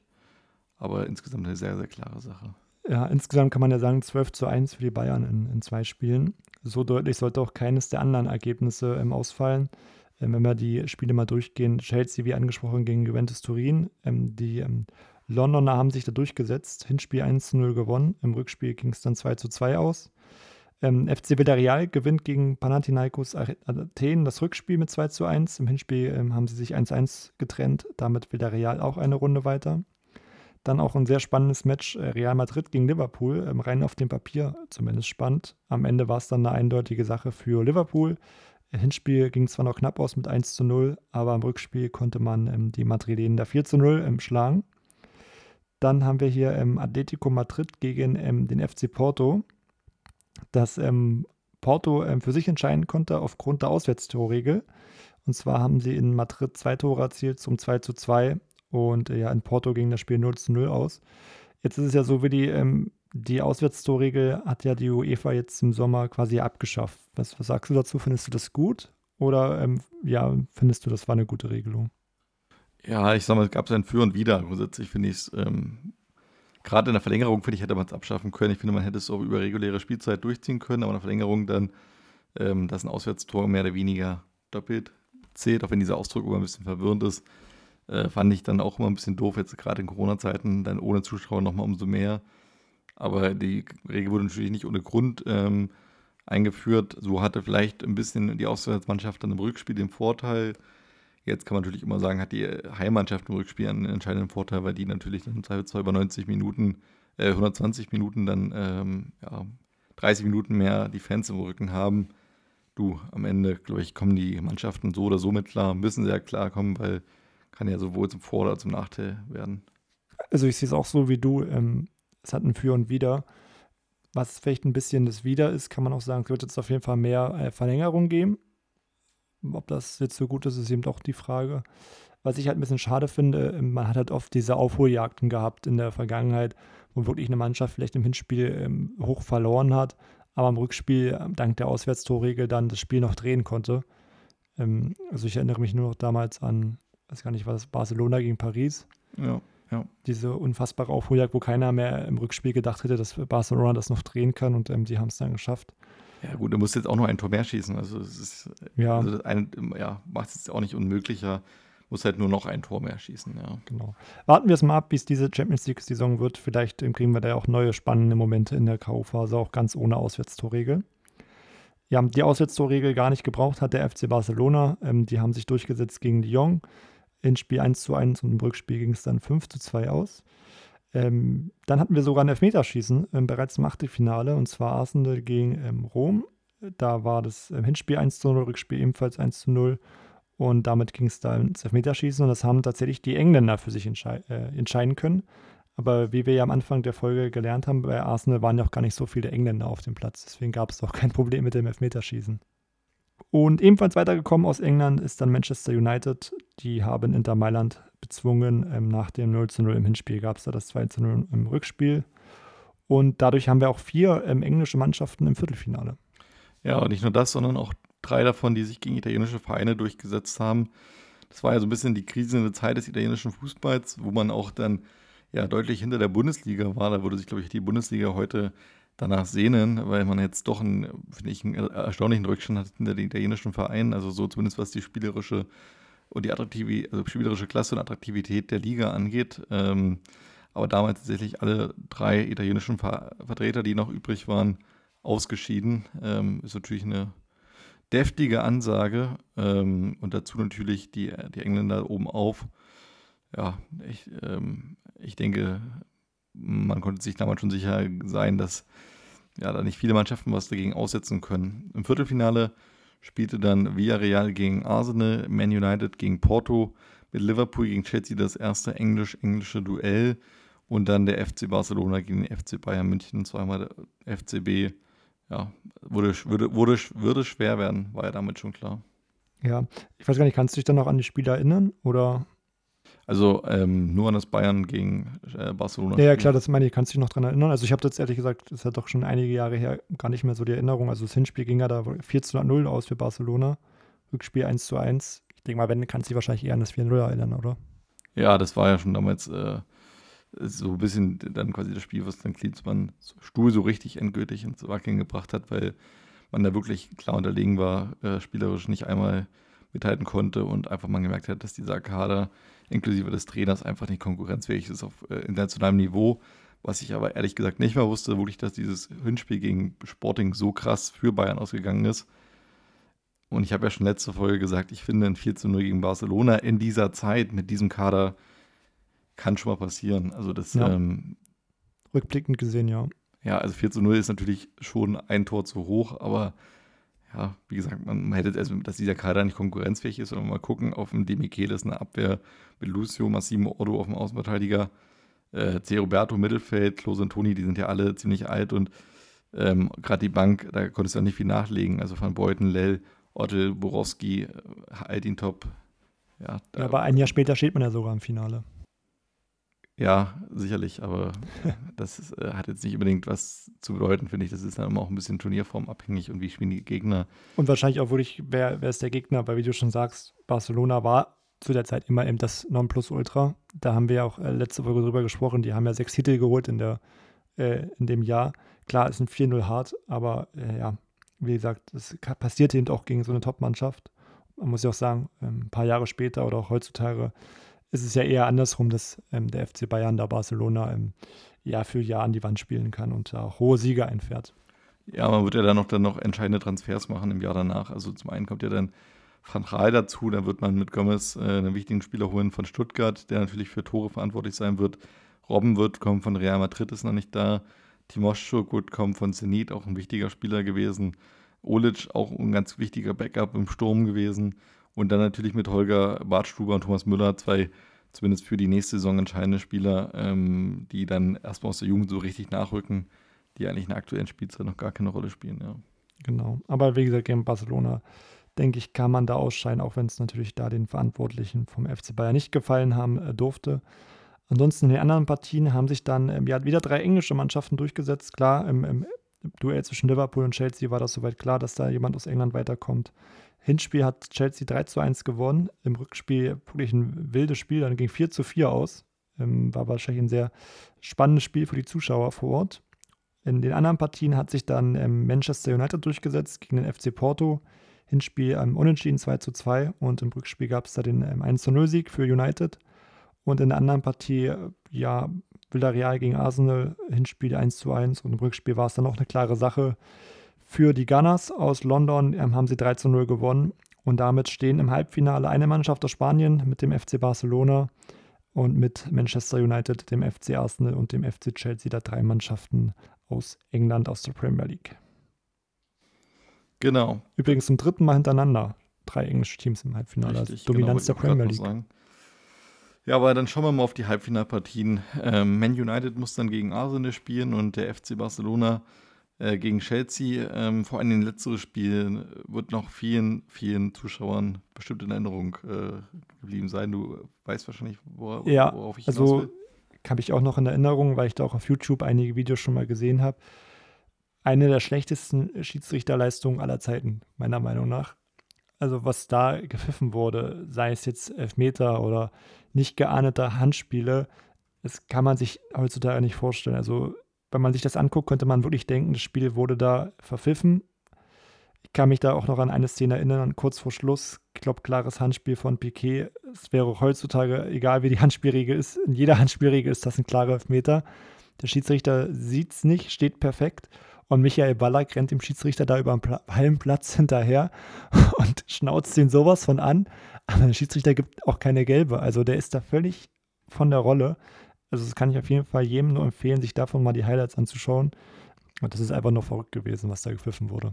Ja, genau. Das äh, Schiedsrichter damals der Norweger Tom Henning Öfrebø. Äh, wenn man das Gesicht sieht, wird einem da sofort auch wieder, werden in einem Erinnerungen hochkommen. Ja, es geht auf jeden Fall ein in die Geschichte als das Skandalspiel von London. Denn äh, Chelsea ist wirklich die, wie du sagst, klar bessere Mannschaft und äh, hat die klar bessere Möglichkeiten. Und äh, es werden wirklich Sachen gepfiffen, das, also, die überhaupt nicht gehen. Und ähm, ja, er lässt wirklich alles mit sich machen. Ist jetzt auch gegen Chelsea nicht unbedingt so, dass er da jetzt was austeilt, äh, was er gegen Barcelona nicht austeilt, aber er lässt einfach viel zu viel laufen. Und ähm, es ist wirklich eine ja, dilettantische Art, äh, das Spiel zu verpfeifen. Und eigentlich, das ist wieder die Ironie des Schicksals, sagt man dann zu diesem Zeitpunkt, jetzt ist die beste Chelsea-Mannschaft aller Zeiten völlig unverdient ausgeschieden. Man hat ihnen ja quasi schon den Champions League-Triumph ein bisschen auch ja, gegönnt, kann man sagen. Man hat ja im Vorjahr quasi ganz bitter gegen Man United das Finale verloren. Damals im Regen von, von St. Petersburg oder was Moskau. Ich glaube Moskau. Ähm, ja, und dann ist quasi die Mannschaft so gut in Form im Jahr drauf und es reicht trotzdem nicht. Das ist dann schon schade. Und äh, gerade für Michael Ballack auch, muss man so sagen, das letzte wirklich große Spiel, was er bestreiten wird. Kann man so sagen, ja. Also wie gesagt, gerade diese Szene, wo er dem Schiedsrichter über dem Heimplatz hinterherläuft, die ähm, geht mir da nicht mehr aus dem Kopf. Und ja, das ist wirklich ein, ein, sehr interessantes Spiel gewesen. Kann ich jedem nur empfehlen, sich die Highlights da mal anzusehen. Aber ja, wie du gesagt hast, ähm, der FC Barcelona konnte sich da durchsetzen und äh, verhindert das englische Finale. Und damit ähm, ja, haben wir jemand, einen Vertreter aus Spanien im Finale mit dem FC Barcelona und einen Vertreter ähm, aus England mit Manchester United. Das Finale fand statt in Rom im Olympiastadion vor über 62.000 Zuschauer. Und Willi, da können wir ja mal kurz auf die Aufstellung ähm, näher eingehen. Ich übernehme jetzt einfach mal den FC Barcelona, ähm, auch natürlich mit einer, mit einer Top 11, mit vielen bekannten Stars im Tor Victor Valdez, äh, dann Charles Puyol in der Abwehr, Gerard Piquet, äh, Yaya Touré und Silvino. Im Mittelfeld dann ja überragend besetzt mit Xavi, Sergio Busquets, Andres Iniesta und auch vorne die Dreierreihe ähm, sehr, sehr gut. Äh, Samuel Eto'o, Lionel Messi und Thierry Henry, muss ich sagen, für mich auf jeden Fall Favorit. Ja, die Mannschaft ist einfach wirklich in der Form, äh, besten Form ihres Lebens. Bei Man United waren aber auch gute Spieler auf dem Feld. Etienne van der Sar im Tor, fand ich auch mal sehr, sehr cool als Torhüter. John O'Shea, Rio Ferdinand, Nemanja Vidic, Patrice Evra, also auch eine sehr solide Hintermannschaft. Anderson, Michael Carrick und Ryan Giggs im Mittelfeld und dazu noch Park Ji-sung als äh, Spielmacher davor. Plus ähm, Cristiano Ronaldo und Wayne Rooney im Sturm. Gerade Wayne Rooney damals auch in der überragenden Form. Ronaldo damals extrem gut. Aber man sieht dann schon, die Mannschaft hat schon Schwachstellen. Also Giggs ist schon sehr, sehr alt. Ji-sung Park ist äh, mittlerweile sehr, sehr alt.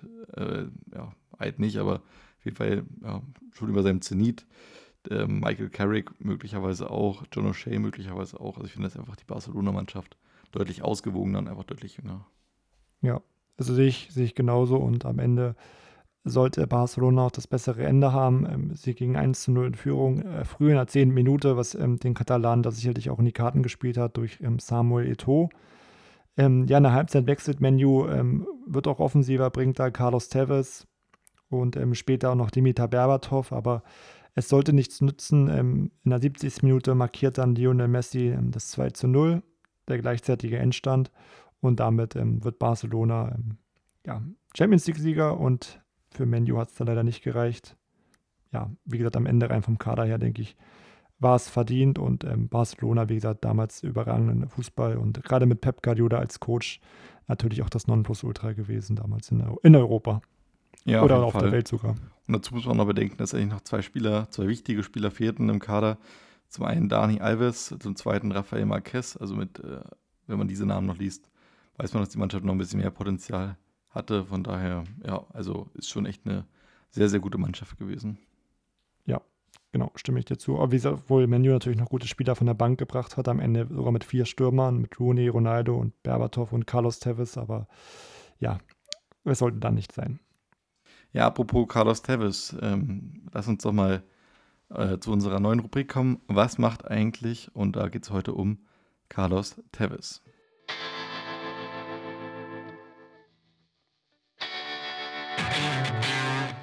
Was macht eigentlich?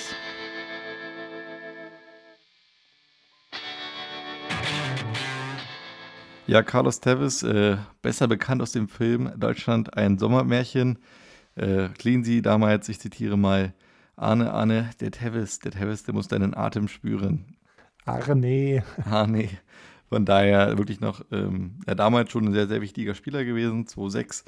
Damals wirklich eines der größten Talente im, im Fußball um mal seine Karriere kurz abzureißen. Ähm, geboren 84 in Argentinien.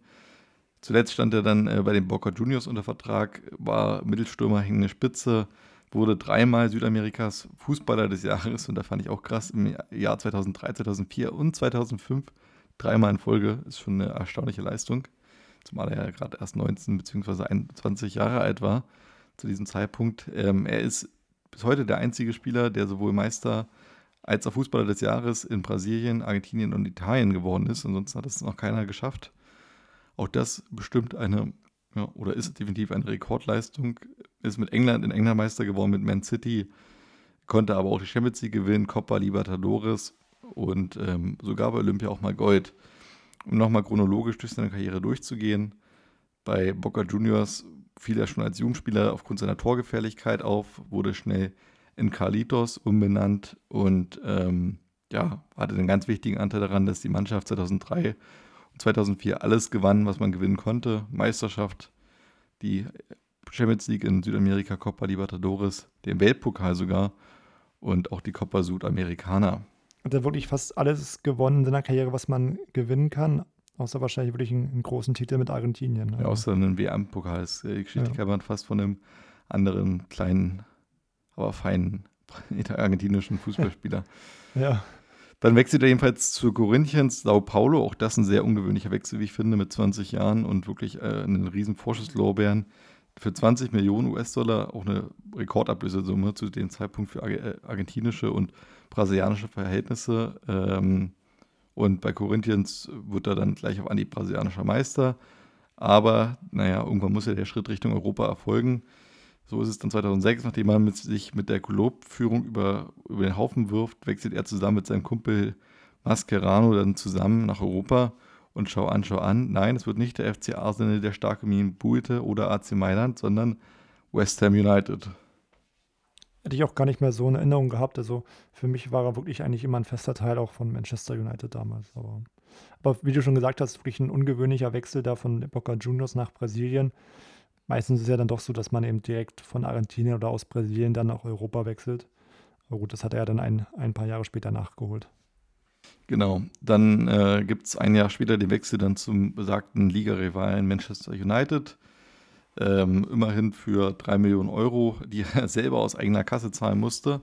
Auch sehr ungewöhnlich, habe ich auch selten wieder gehört. Und dann gibt es äh, eigentlich ein Transfermodell, das man eher aus heutigen Zeiten kennt, denn Manu will ihn noch nicht fest verpflichten, sondern erstmal für zwei Jahre ausleihen mit Kaufoptionen für 30 Millionen Euro. Das klingt eher nach irgendeinem Deal, den man heute macht, um irgendwie Financial Fair Play auszutricksen. aber, aber tatsächlich, damals gab es das auch schon. Und ähm, dann gibt es mit Menu gleich in der ersten Saison nicht nur die Meisterschaft, sondern auch den Champions League-Triumph. Und ähm, ja, dann wirklich eine überragende Saison im darauffolgenden Jahr äh, ebenfalls, sodass man dann innerhalb von zwei Jahren bei Menu er zweimal Meister wird und zweimal im Champions League-Finale steht. Einmal, wie gesagt, die Trophäe sogar gewinnt.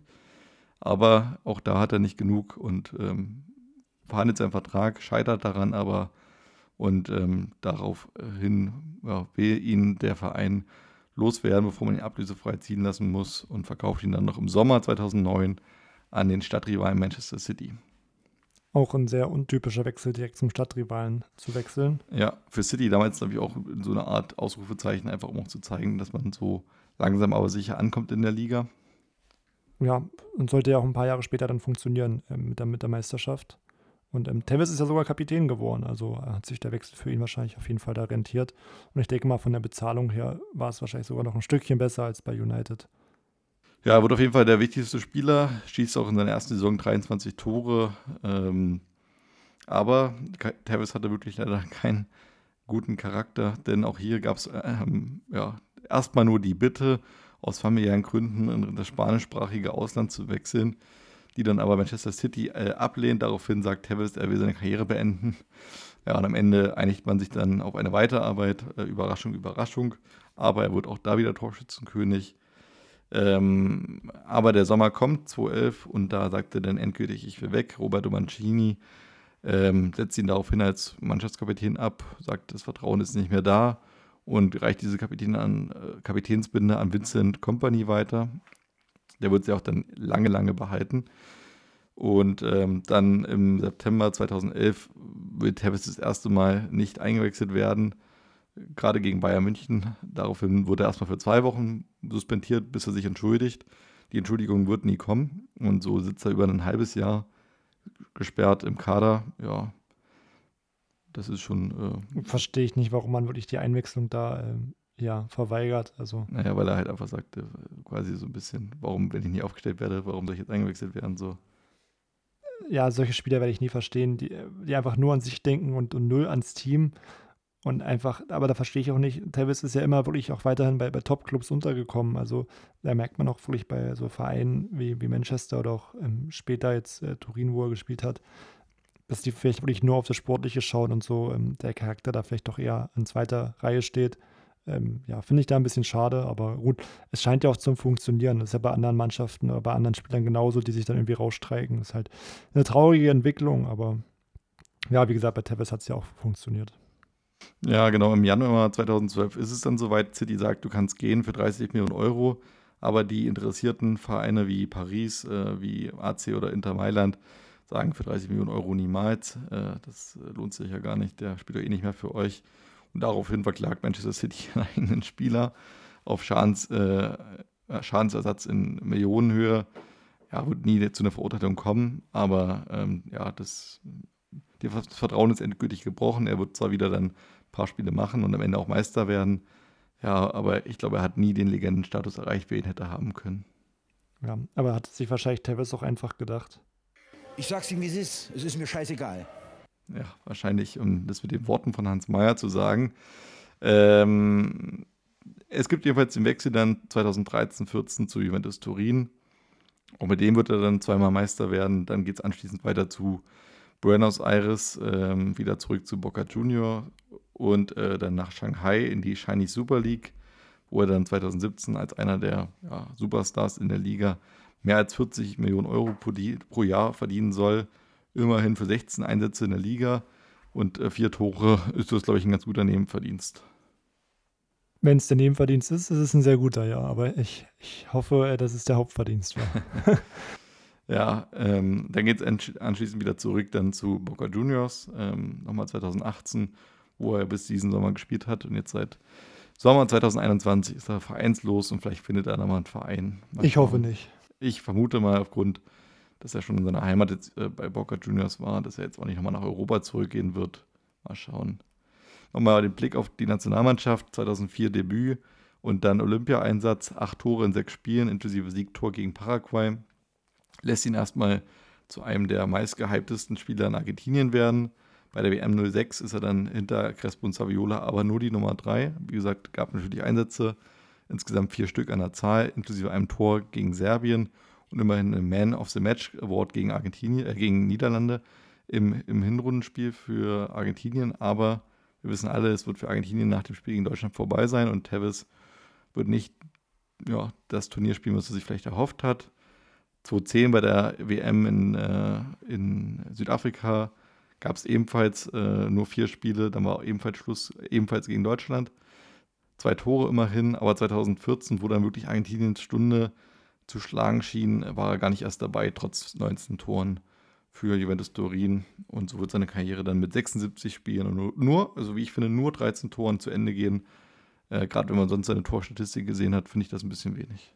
Ja, aber scheint ja generell bei den Argentiniern so ein bisschen der Fall zu sein. Auch, auch bei Messi glaube ich, dass es da im Verein immer doch ein bisschen besser läuft als der Nationalmannschaft.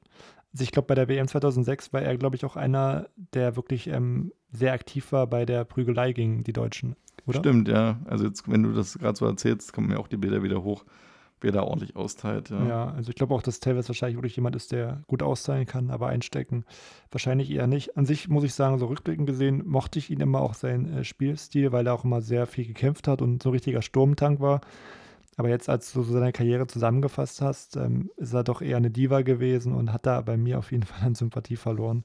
Ja, ich muss auch sagen, so der Name Tevez war mir auch sehr präsent und eigentlich positiv empfunden. Aber ja, eigentlich hatte ich mich auch schon vor der Recherche gefragt, mit welchem Verein verbindet man ihn eigentlich am meisten?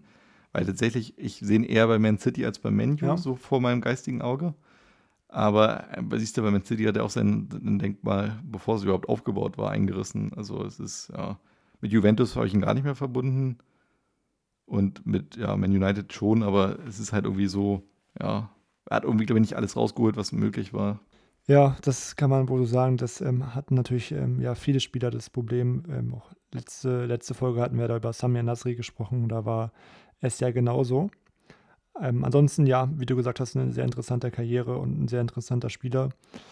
Aber ähm, dann denke ich, Willi, ähm, bevor wir weitermachen mit den letzten beiden Themen, ist es mal Zeit für ein kleines Päuschen. Wir machen einen Break und sind dann gleich mit dem UEFA-Pokal und mit FIFA 2009 mit bei euch zurück.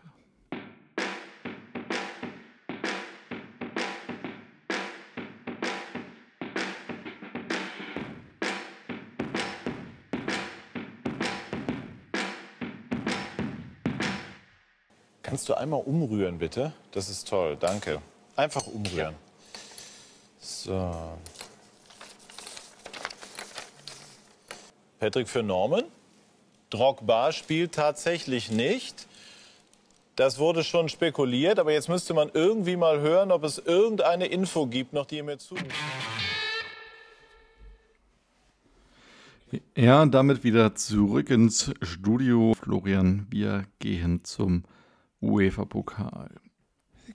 Genau, ähm, da fangen wir einfach mal an mit dem 16. Finale. Die Gruppenphase können wir da ähm, überspringen.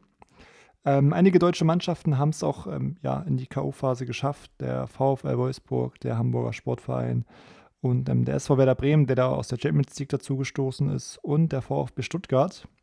Für ähm, ja, einige von denen war es dann aber auch schon äh, Schluss im 16. Finale. Äh, Wolfsburg hat es nicht geschafft, ähm, ins Achtelfinale einzuziehen gegen Paris Saint-Germain. Genauso wie Stuttgart auch nicht geschafft hat gegen Zenit St. Petersburg. Beide Spiele sogar verloren mit 2 zu 1.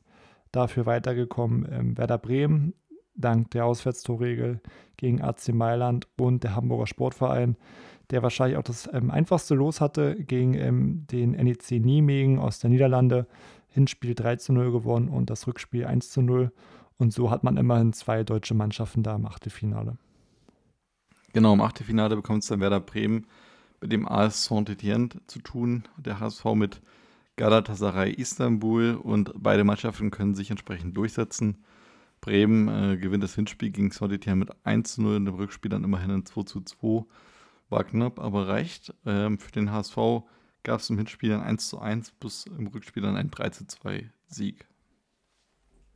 Genau, ähm, damit schaffen es dann beide ins Viertelfinale, wo dann auch, ja, auch schon etwas schwierige, schwierigere Gegner warten. Zumindest für den Hamburger Sportverein es da gegen Manchester City. Heutzutage wäre das wahrscheinlich ein klares Ding für die ähm, Mannen aus Manchester. Damit war es das noch nicht. Da hat sich tatsächlich der HSV durchgesetzt. Im Hinspiel gewinnt man 3 zu 1. Im Rückspiel kann man sich sogar eine Niederlage erlauben mit 2 zu 1 und ähm, schafft es dann, dann trotzdem ins, ins Halbfinale wo es dann gegen Werder Bremen später gehen soll. Die haben sich gegen die ähm, Udinese Calcio durchgesetzt, im Hinspiel mit 3 zu 1 und im Rückspiel trennte man sich 3 zu 3. In den anderen beiden Viertelfinalspielen ähm, sollten es da die ukrainischen Mannschaften ähm, weiterschaffen. Ähm, Dynamo Kiew gewinnt gegen Paris Saint-Germain das Rückspiel mit 3 zu 0, nachdem man sich im Hinspiel ähm, torlos da remisierte. Und ähm, Schachtor Donetsk gewinnt gegen ähm, die zweite französische Mannschaft und zwar gegen Olympique Marseille. Sowohl das Hinspiel als auch das Rückspiel. Und damit ähm, haben wir ein sehr besonderes Ereignis. Ähm, und zwar ähm, haben wir ein deutsch-deutsches Duell im Halbfinale mit Bremen gegen Hamburg und ein ähm, Duell für, ja, von zwei ukrainischen Mannschaften, Dynamo Kiew und Schachter Donetsk. Ja, gerade das zweite hätte ich definitiv nicht mehr gewusst. Also ähm, war ich echt überrascht, wo ich das gesehen habe, dass da Dynamo gegen äh, Shakhtar spielte. Also das Shakhtar im Finale ist, war einem bewusst und das Bremen gegen Hamburg spielt auch, aber das Dynamo Kiew echt gegen Shakhtar Donetsk spielt und dann halt äh, Deutschland gegen Deutschland und Ukraine gegen Ukraine spielt, hätte ich niemals zusammenbekommen. Ja, hätte ich auch nicht mehr gewusst, aber. Hätte ich sogar ausgeschlossen. ja, also, also, wenn mich jetzt jemand gefragt hätte, drei Vereine, irgendwie äh, Lyon, äh, Marseille und äh, Dynamo, wer hat gegen Shakhtar gespielt, Ja. hätte ich alles gesagt, aber nicht äh, Dynamo Kiew. Tja, man sollte die Ukrainer nicht unterschätzen. Ja, im Halbfinale äh, Bremen gegen Hamburg, das haben wir ja auch in der ähm, zwölften Folge, meine ich, war das ähm, schon genauer besprochen, wo sich dann ja Bremen durchgesetzt hat insgesamt ähm, durch die Auswärtstorregel. Und im zweiten Halbfinale setzte sich dann Schachtor dann Donetsk durch gegen Dynamo Kiew im Hinspiel 1 zu 1, Rückspiel 2 zu 1. Und so sollte es dann ähm, im Pokalfinale vom UEFA Cup zum Duell zwischen Schachter Donetsk und Werder Bremen kommen.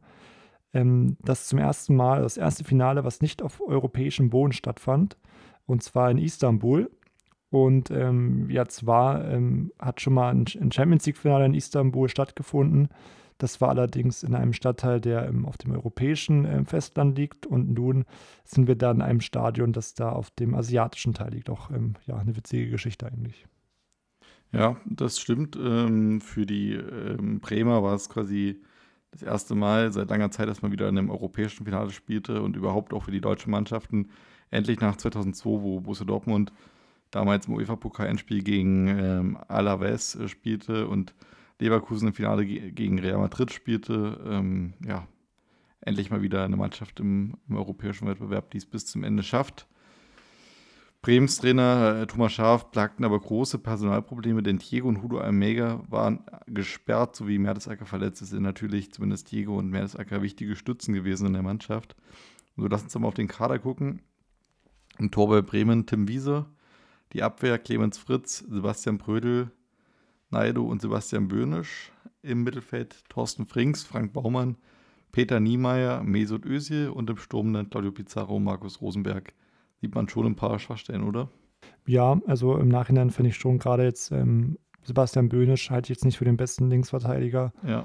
Und auch im Mittelfeld glaube ich, dass da der Ausfall von Diego doch relativ schwer wiegt. Wenn ich da sehe, dass dann Peter Niemeyer ähm, ja 103 Minuten spielen musste, dann spricht das dann nicht für die Ausgeglichenheit des Kaders. Ja, oder auch äh, Prödel oder Frank Baumann. Würde ich jetzt auch ein Fragezeichen Ja, setzen. gut. Dazu Markus Rosenberg. Ja. Genauso. Also, Aber ja. Baumann sogar damals Kapitän. Also Ja, aber auch eher wegen des Alters, nicht wegen der das, spielerischen das Klasse. kann gut sein. Ähm, Ja. ja. bei ähm, Donetsk, vielleicht mal kurz auf den Kader geschaut, sind da natürlich einige aus der Ukraine, die vielleicht nicht jedem ein Begriff sind. Ansonsten ähm, eher bekannt sind da Darius Rinner, der ähm, Nationalspieler aus Kroatien. Und sonst generell auch typisch für die Ukrainer da auch einige Herren aus Brasilien, wie ähm, Fernandinho, der später auch für Manchester City da auflaufen sollte. Ansonsten Willian und äh, Luis Adriano im Sturm, der dann auch in der 26. Minute das 1 zu 0 äh, markierte. Ähm, ja, Bremen kam da ein bisschen äh, schwierig quasi aus der Kabine. Ähm, deswegen hat da Donetsk schon die, die erste Halbzeit eigentlich, kann man sagen, äh, dominiert. Und aber ähm, ja, trotzdem hat dann Bremen den Ausgleich geschafft in der ersten Halbzeit. In der 35. Minute sollte es dann ein Standard sein. Ähm, und das ist auch wirklich typisch für Bremen und ähm, typisch Naldo, quasi ein Freischuss aus 30 Metern, ähm, den Naldo da reingemacht hat. Das war ja wirklich typisch für ihn als Verteidiger, dass er da auch äh, extrem gute Freischüsse schießen konnte. Ja, im zweiten Durchgang ähm, war die ganze Sache dann so auch final typisch wahrscheinlich ein bisschen defensiver ähm, geprägt. Ähm, dadurch, dass es 1 zu 1 stand, wollte natürlich keine Mannschaft da ins Risiko gehen und ähm, die Fehlervermeidung hatte da eher höchste Priorität.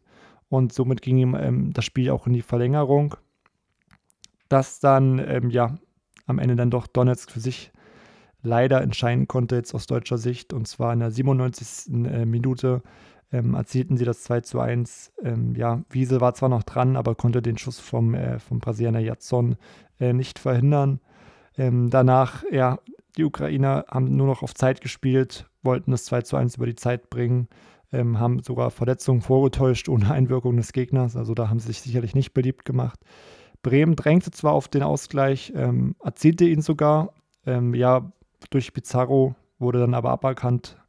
aufgrund eines Fouls zuvor. Und ja, am Ende war es dann doch tatsächlich soweit, dass Schachtor Donetsk ähm, den UEFA Cup gewinnt und damit auch die erste Mannschaft aus der Ukraine, die das schafft seit der ukrainischen Unabhängigkeit. Und ähm, ja, glaube ich, ist bis heute einer der größten Erfolge für den Verein aus der Ukraine. Bestimmt, ja. Insgesamt ähm, auch eine Mannschaft, die dann natürlich in den Folgejahren dann auch schwer zu kämpfen hat, als dann die Krim-Krise losging und dann auch man bis heute nicht im eigenen Stadion mehr spielen durfte. Zu dieser Zeit wirklich ein interessanter Verein äh, mit interessanter Transferpolitik. Diese Brasilianer, die man da spielen hat lassen, also auch ein William zum Beispiel, der da war, oder äh, eben der Luis Adriano oder sowas, das sind alles äh, gute Fußballer auch dann geworden und da hatte man ja damals auch mit Douglas Costa zum Beispiel Spieler, die dann ähm, anschließend dann auch in Europa dann quasi bestehen konnten. Ich glaube, wer sich in Donetsk durchsetzen kann, hat dann in Sachen europäischer Winter sowas alles mitgemacht, was irgendwie geht. War dann damals echt eine interessante Anlaufstation für Südeuro, südamerikanische Fußballer. Ja, für Bremen sehr, sehr schade. Ähm, ich glaube, das hätte den Verein ja vielleicht auch in den nächsten Jahren dann anders aussehen lassen. Im Anschluss wird es ja dann so ein bisschen bergab gehen für Bremen, peu à peu, aber dann stetig auch irgendwie. Und ähm, wo es endet, sieht man ja quasi heute. Ja, generell auch Donetsk ist ja schon eine Mannschaft, die eigentlich jetzt ähm, jedes Jahr in der Champions League ähm, mit dabei sind, auch wenn es da meistens dann nicht ähm, sehr weit geht. Und ansonsten, ähm, ja, wie gesagt, die ähm, brasilianischen Spieler natürlich immer sehr bekannt geworden. Und zu Donetsk, Willi, kann ich schon mal verraten, habe ich auch eine Frage im Retro-Quiz vorbereitet. Bin ich gespannt, ja. Zu dem wir gleich kommen. Aber vorher werfen wir noch einen Blick auf das ähm, ja allseits beliebte Videospiel und zwar auf FIFA. Und ähm, ja, in diesem Jahr, in dieser Saison gab es eben FIFA 2009.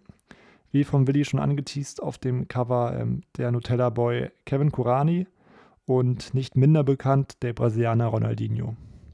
Ja, irgendwie, wenn man das Cover anguckt, ähm, ich hatte es selber damals für PlayStation 2 noch irgendwie ein sehr, sehr bizarres Cover, weil ja Ronaldinho im AC Mailand-Trikot äh, dasteht und ähm, Kevin Kurani in dem Deutschland-Trikot, was so, ich sag mal, optisch aus meiner Sicht das hässlichste war, was Deutschland in den letzten 20 Jahren hatte. Dieser fette schwarze Streifen auf der Brust mit diesen ganz mickrigen roten und goldenen Streifen fand ja. ich ehrlich gesagt nicht schön. Und äh, von daher, wenn man das Cover so aus der Hand, äh, in der Hand hat, denkt man so ein bisschen, okay, echt, das war mal, das war mal das Cover. Aber ja, tatsächlich, Kurani und Ronaldinho aber ich glaube, da war es auch so, dass das Cover ja auch in anderen Ländern auch unterschiedlich war. Oder? Ja, genau, das war ja damals mhm. noch quasi so ein bisschen, also ein, ein fester Spieler mal, Ronaldinho quasi in dem genau. Fall und dann so individuell dann angepasst, je nach äh, Region und Beliebtheit quasi dann immer ein lokaler Spieler. Ja, also ich hatte das ähm, Spiel damals auch besessen, FIFA 09, ähm, tatsächlich für die Nintendo Wii. Ähm, da vielleicht ein kurzes Wort dazu. Ähm, für die Wii ist ja, ähm, ja relativ bekannt durch diese Fernbedienung, durch diesen Zeiger. Ähm, gab es da eine Neuerung bei FIFA und zwar konnte man wirklich mit dem Zeiger genau hinzeigen auf dem Feld, okay, wo will ich den Ball hinhaben. Das heißt, ähm, es ging eben nicht mehr über diesen, über diesen Stick am Controller, sondern du konntest wirklich genau auf dem Fernseher zeigen, okay, ich will den Ball diesem Spieler in den Lauf passen und dann hat der passgebende Spieler das auch ausgeführt. Ähm, war wirklich eine coole Neuerung. Hat mir damals auch, auch sehr viel Spaß gemacht dadurch. Ähm, ja, generell kann man ja sagen, war das ja auch ein, ein Teil, wo es dann doch mal mehr Neuerungen gab als wahrscheinlich bei vielen anderen Teilen. Genau, endlich dabei ähm, war der sogenannte Be Pro-Modus, wurde damals groß angekündigt. Aus heutiger Sicht eigentlich unvorstellbar, dass es das mal nicht gab, aber es war quasi der Modus, wo man nur noch einen Spieler steuerte. Damals war so ein bisschen der Karrieremodus quasi dann, also so daran angelehnt, dass man nur noch seinen eigenen Spieler steuert, den man erstellt hat ähm, und dann quasi Pass fordern kann oder einen Schuss fordern kann, eine Grätsche fordern kann oder halt alles selber macht. Aber genau, das war halt sehr, sehr neu und interessant. Du hattest quasi so eine Art Subjektive hinter dir, äh, die dann dich so verfolgt hat, so wie man es von GTA kannte oder so. Ansonsten war ja FIFA eher einmal klassisch halt ähm, von der, Anführungsstrichen, Seitenlinie. Die Dazu gute kam alte Telekamera. Bitte? So hieß die mal, die gute alte Telekamera. Telekamera, genau, stimmt. Äh, ansonsten war neu dabei der Ultimate-Modus, ähm, was dann später in den Ultimate-Team-Modus übergehen wird. Der erfährt einen großen Hype und wird in den Medien als Pausenhof-Modus ähm, ja, beschrieben. Endlich äh, kann man quasi auch im digitalen äh, Sticker oder Spieler tauschen. Äh, kostete damals tatsächlich sogar nochmal zusätzlich 9,99 Euro. Ähm, und äh, aus heutiger Sicht natürlich für EA dann ja, eine Goldgrube, die man damit aufgemacht hat. Ja, also wirklich ein Modus, der sich auch über die letzten Jahre immer, immer wichtiger geworden ist für ähm, Electronic Arts, für EA Sports und immer größer, auch immer beliebter durch die immer neue, äh, neueren Karten, die auch ähm, ja, ins Spiel kommen.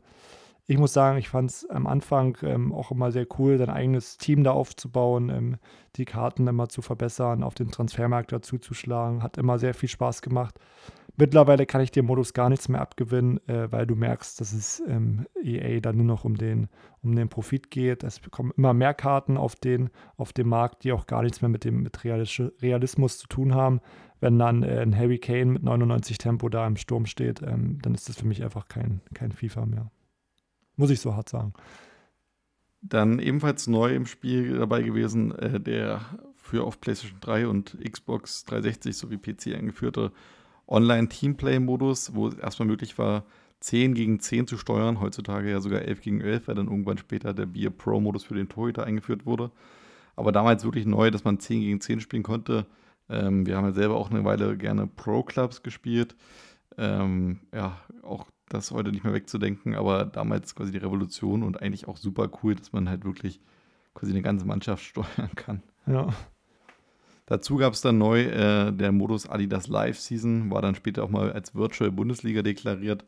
Also die Spielerwerte passen sich quasi an die reale Form äh, in den realen Spielen an. Das heißt also, äh, spielt ein Spieler gut in der Bundesliga, steigt seine Stärke im Spiel, spielt er schlecht, sinkt seine Stärke. Ja, aber das war, auch heute ist es normal, dass man irgendwie so ein bisschen mit Form arbeitet, aber damals auch eine Revolutionierung. Genau. Apropos Spielerwerte, ähm, lass uns doch mal auf die, auf die besten Spieler von FIFA 09 schauen. Die waren ähm, Cristiano Ronaldo mit der Stärke von 91. Ähm, mittlerweile ähm, gehen ja die Stärken da auch, also werden auch mal höhere Stärken verteilt. Ich glaube, mittlerweile hat auch mal jemand 94 oder 96. Ja, man ist ja damals bewusst runtergegangen. In anderen Spielen war man ja vorher schon mal bei 96 gewesen und sowas. Ja. Äh, damals hat man echt gesagt, man geht einen Schritt zurück. Finde ich nicht verkehrt. Aber ja, man kennt es ja von Madden, da gibt es sogar Spieler mit Stärke 99. Vielleicht ein bisschen übertrieben, aber. Ja, aber die Frage ist, wenn du halt der beste Spieler bist, kannst du ja auch ruhig in der 99 verteilen. Also, ja. weißt du, wie ich meine? Also, es gibt ja keinen besseren auf der Welt. Dann ja. kannst du ja auch die beste Stärke geben. Aber ja, ich finde es jetzt ähm, auch nicht so relevant, ob da nur die 91 steht oder eine andere Ziffer. Äh, wichtig ist auf dem Platz. Ansonsten besser Torwart, äh, Iker Garcia ist auch mit 91, ähm, Buffon mit 90 dahinter und äh, weitere Topspieler zum Beispiel Lionel Messi oder KK ebenfalls mit 90. Und äh, wenn wir jetzt noch auf die deutschen Spieler schauen, äh, da war die Nummer 1 äh, Philipp Lahm mit 87, dahinter dann Michael Ballack 86, Per Mertesacker, Klose und Frings 85. Und auf der Torhüter-Position hatten wir da ähm, René Adler mit 86 und auch ähm, ja, Robert Enke mit 85 da ähm, sehr gut bewertet. Aber das Spiel ist ja quasi äh, damals der Karrieremodus ja auch noch sehr gefordert worden, ähm, langfristig angelegt. Wenn wir aufs Potenzial gucken, hatte FIFA da Mario Gomez die größte Karriere zugetraut mit 91, Adler, Klose, Podolski und Neuer mit 90. Aber es gibt auch ein paar Spieler, die damals natürlich noch gar nicht so auf dem Radar waren, die auch schlecht bewertet waren, aber auch schon ein großes Potenzial vorausgesagt wurde. Äh, da war Toni Kroos zum Beispiel mit dabei, damals noch mit 75 bewertet, also absoluter Bundesliga-Durchschnitt äh, mit Potenzial 90, also einer der besten Deutschen möglicherweise. Serdar Taski, ähm, damals mit 73 bewertet, Potenzial 89. Finde ich interessant. Ja. Dann die beiden Bender-Zwillinge, damals noch bei 1860 München mit 66 bzw. 65 Punkten, Potenzial 87. Und jetzt kommt ein Name, ähm, ja, der mir gar nichts sagte, Manuel Fischer. Stärke 62, Potenzial 87. Hier lag FIFA das erste Mal falsch, würde ich sagen, oder? Ja, klingt für mich jetzt nicht nach einem Fußballer, sondern eher nach einem Informatikstudenten. Aber ich habe mal nachgeguckt, war tatsächlich beim VfB Stuttgart und auch dann quasi in der Saison 2007, 2008 endlich äh, das Bundesliga-Debüt gegeben, nachdem er schon als zweite Mannschaft zum Einsatz kam. Ja, sollte beim Debüt bleiben. Ähm, quasi insgesamt gab es dann drei Bundesligaspiele und ein Tor. Ähm, dann später war er noch bei Unterhaching, äh, bei Groß Aspach, Stuttgarter Kickers. Ähm, aber die, ja, also immerhin auch damals Jugend, Jugendauswahl zum Beispiel 15 Tore in 16 Spielen für die U17 auch geschossen. Also er hatte schon wirklich ähm, eine, ein ganz großes Potenzial, aber ähm, da hat mal wirklich verkehrt gelegen. Ja, und ich, ich kenne ich kenn nicht, von daher glaube ich, hat er keine große Karriere hingelegt. genau, ansonsten die größeren Talente noch Richard Sukuta Pasu, äh, Potenzial 85, sehe ich jetzt auch nicht mehr. Nee, nee hat er nie Sebastian- erreichen können. Sebastian Tyralla ebenfalls Potenzial 85, glaube ich, hat auch nie geklappt. Und Ömer Toprak, auch nur Stärke 62 wie Manuel Fischer. Äh, aber immerhin Potenzial 84, der ist vielleicht eher noch in die Region gekommen. Ja, kann man so sagen. Ähm, ansonsten jetzt, wenn wir noch auf die äh, internationalen Spieler vielleicht schauen, ähm, Alexandre Pato ähm, galt damals als sehr großes Talent, genauso wie Bojan Krikic vom FC Barcelona und Giovanni dos Santos. Alle Potenzial 92.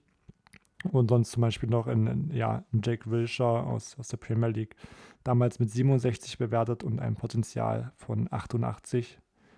Sagt ja nicht Pato noch was, also so vom Namen? Alexandre Pato, Ja. ja, ich glaube, der hatte auch dann einige Jahre mal bei, auch in Frankreich, da hat er, glaube ich, seine beste Zeit gehabt. Ich, mir fällt aber jetzt gerade nicht an, bei welchem Verein er war. Äh, nee, in Frankreich war er nicht. Er war ja bei Milan Bist gewesen. du sicher, ja? AC Mailand, ja. Hat er immerhin auch 117 Spiele bestritten, 51 Tore. Im Anschluss ging es dann zu Corinthians, äh, wieder zurück in die Heimat. Ähm, dann war er bei Villarreal nochmal, dann nochmal in China bei Guangzhou, äh, im Anschluss bei St. Pau Sao Paulo und heute bei Orlando City. Aber tatsächlich, ja, so richtig äh, zur Weltklasse hat er da nie mehr gefunden, obwohl er auch heute erst 32 ist. ja. Nee, da habe ich ihn tatsächlich ver verwechselt. Dann, ähm, ja, war er dann doch nicht in Frankreich. Aber ja, damals kann ich mich auf jeden Fall erinnern, galt er als großes Talent. Für mich eher noch bekannt dann wirklich äh, Bojan Krikic, der auch später sogar bei Mainz mal gespielt hat. Auch unfassbar so Auch unfassbar, aber im Nachhinein ähm, ja, war er da ja auch nicht, hat er auch keinen bleibenden Eindruck hinterlassen können. Wenn damals Bojan Krikic zu, bei Fußballmanager zu Mainz gewechselt wäre, hätte man gesagt, das Spiel ist unrealistisch, ist so verbuggt. Ja. ja, generell muss man aber sagen, die Transfers bei FIFA waren auch, sind immer noch teilweise unrealistisch. Also, Ja. ja. Ansonsten, ähm, um das Thema FIFA vielleicht abzuschließen, noch ein kurzes Wort zum Soundtrack. Ähm, auch sehr bekannte Lieder dabei gewesen. Ich glaube wirklich auch Lieder, die die Künstler dann bekannt gemacht haben. Da muss man auf jeden Fall ähm, MGMT nennen mit dem, mit dem Song Kids, den ich mir heute noch gerne anhöre. Und ansonsten auch Duffy, ähm, eine sehr bekannte Sängerin geworden durch den Song Mercy, auch wenn ähm, dir das, glaube ich, nicht so gefallen hat. Ja, ist für mich jetzt nicht so der typische FIFA-Song, aber tatsächlich MGMT Kids ist für mich eigentlich so eines der FIFA-Lieder. Also ich muss sagen, ich Ja. habe damals das Spiel äh, gekauft gehabt und das war wirklich eines der ersten Lieder, die ich gehört habe. Ich fand es sofort super und ich verbinde es auch noch bis heute mit FIFA und das ist auch so ein, ja, ich sag mal, klassisch, klassischer Song, Klassiker. der irgendwie auch nicht so auf, auf die Nerven geht. Also ich finde, richtig geiles Lied und ähm, ja, bis heute ähm, immer noch super. Kann ich dir uneingeschränkt recht geben, auch wenn ich das nicht oft mache. Aber ich denke mal, damit können wir das Thema FIFA auch ad acta legen. Ja. Und ähm, wir kommen ja zur Rubrik und zwar zum Retro-Quiz. Retro-Quiz. So, Willi, heute ähm, darfst du wieder die Fragen beantworten, die ich hier ähm, ausgearbeitet habe. Ja, kurzer Zwischenstand, wie gesagt, ich stehe jetzt bei fünf Punkten, lege noch in Führung, du ähm, bei vier Punkten, aber du hast jetzt die Chance, ähm, vorbeizuziehen. Ähm, was hast du für ein Gefühl? Packst du das? Ich denke. Super. Alles klar. Wir starten mit der Frage 1. Über die TUS Koblenz haben wir kaum bis gar nicht gesprochen. Es hätte aber Gesprächsstoff gegeben. Der Verein startete nämlich die Saison mit einem Abzug von drei Punkten aufgrund von Verstößen gegen die Lizenzierungsauflagen des DFB. Welcher der folgenden Vereine erhielt in den folgenden Saisons ebenfalls aus demselben Grund einen Punktabzug? War das A. Arminia Bielefeld, B. Rot-Weiß Oberhausen oder C. Hansa Rostock? Ist das ähm, von der Liga her, also auch zweite Liga gewesen, der Punktabzug? Ja. Ja, also ich glaube, egal wie jetzt deine Antwort ausgefallen wäre, ich glaube, die äh, hilft mir ehrlich gesagt noch nicht, aber ich denke, es war Arminia Bielefeld. Denn Bielefeld hatte dann im Zuge der Schüko-Arena-Umbau dann auch ganz schön finanzielle Probleme.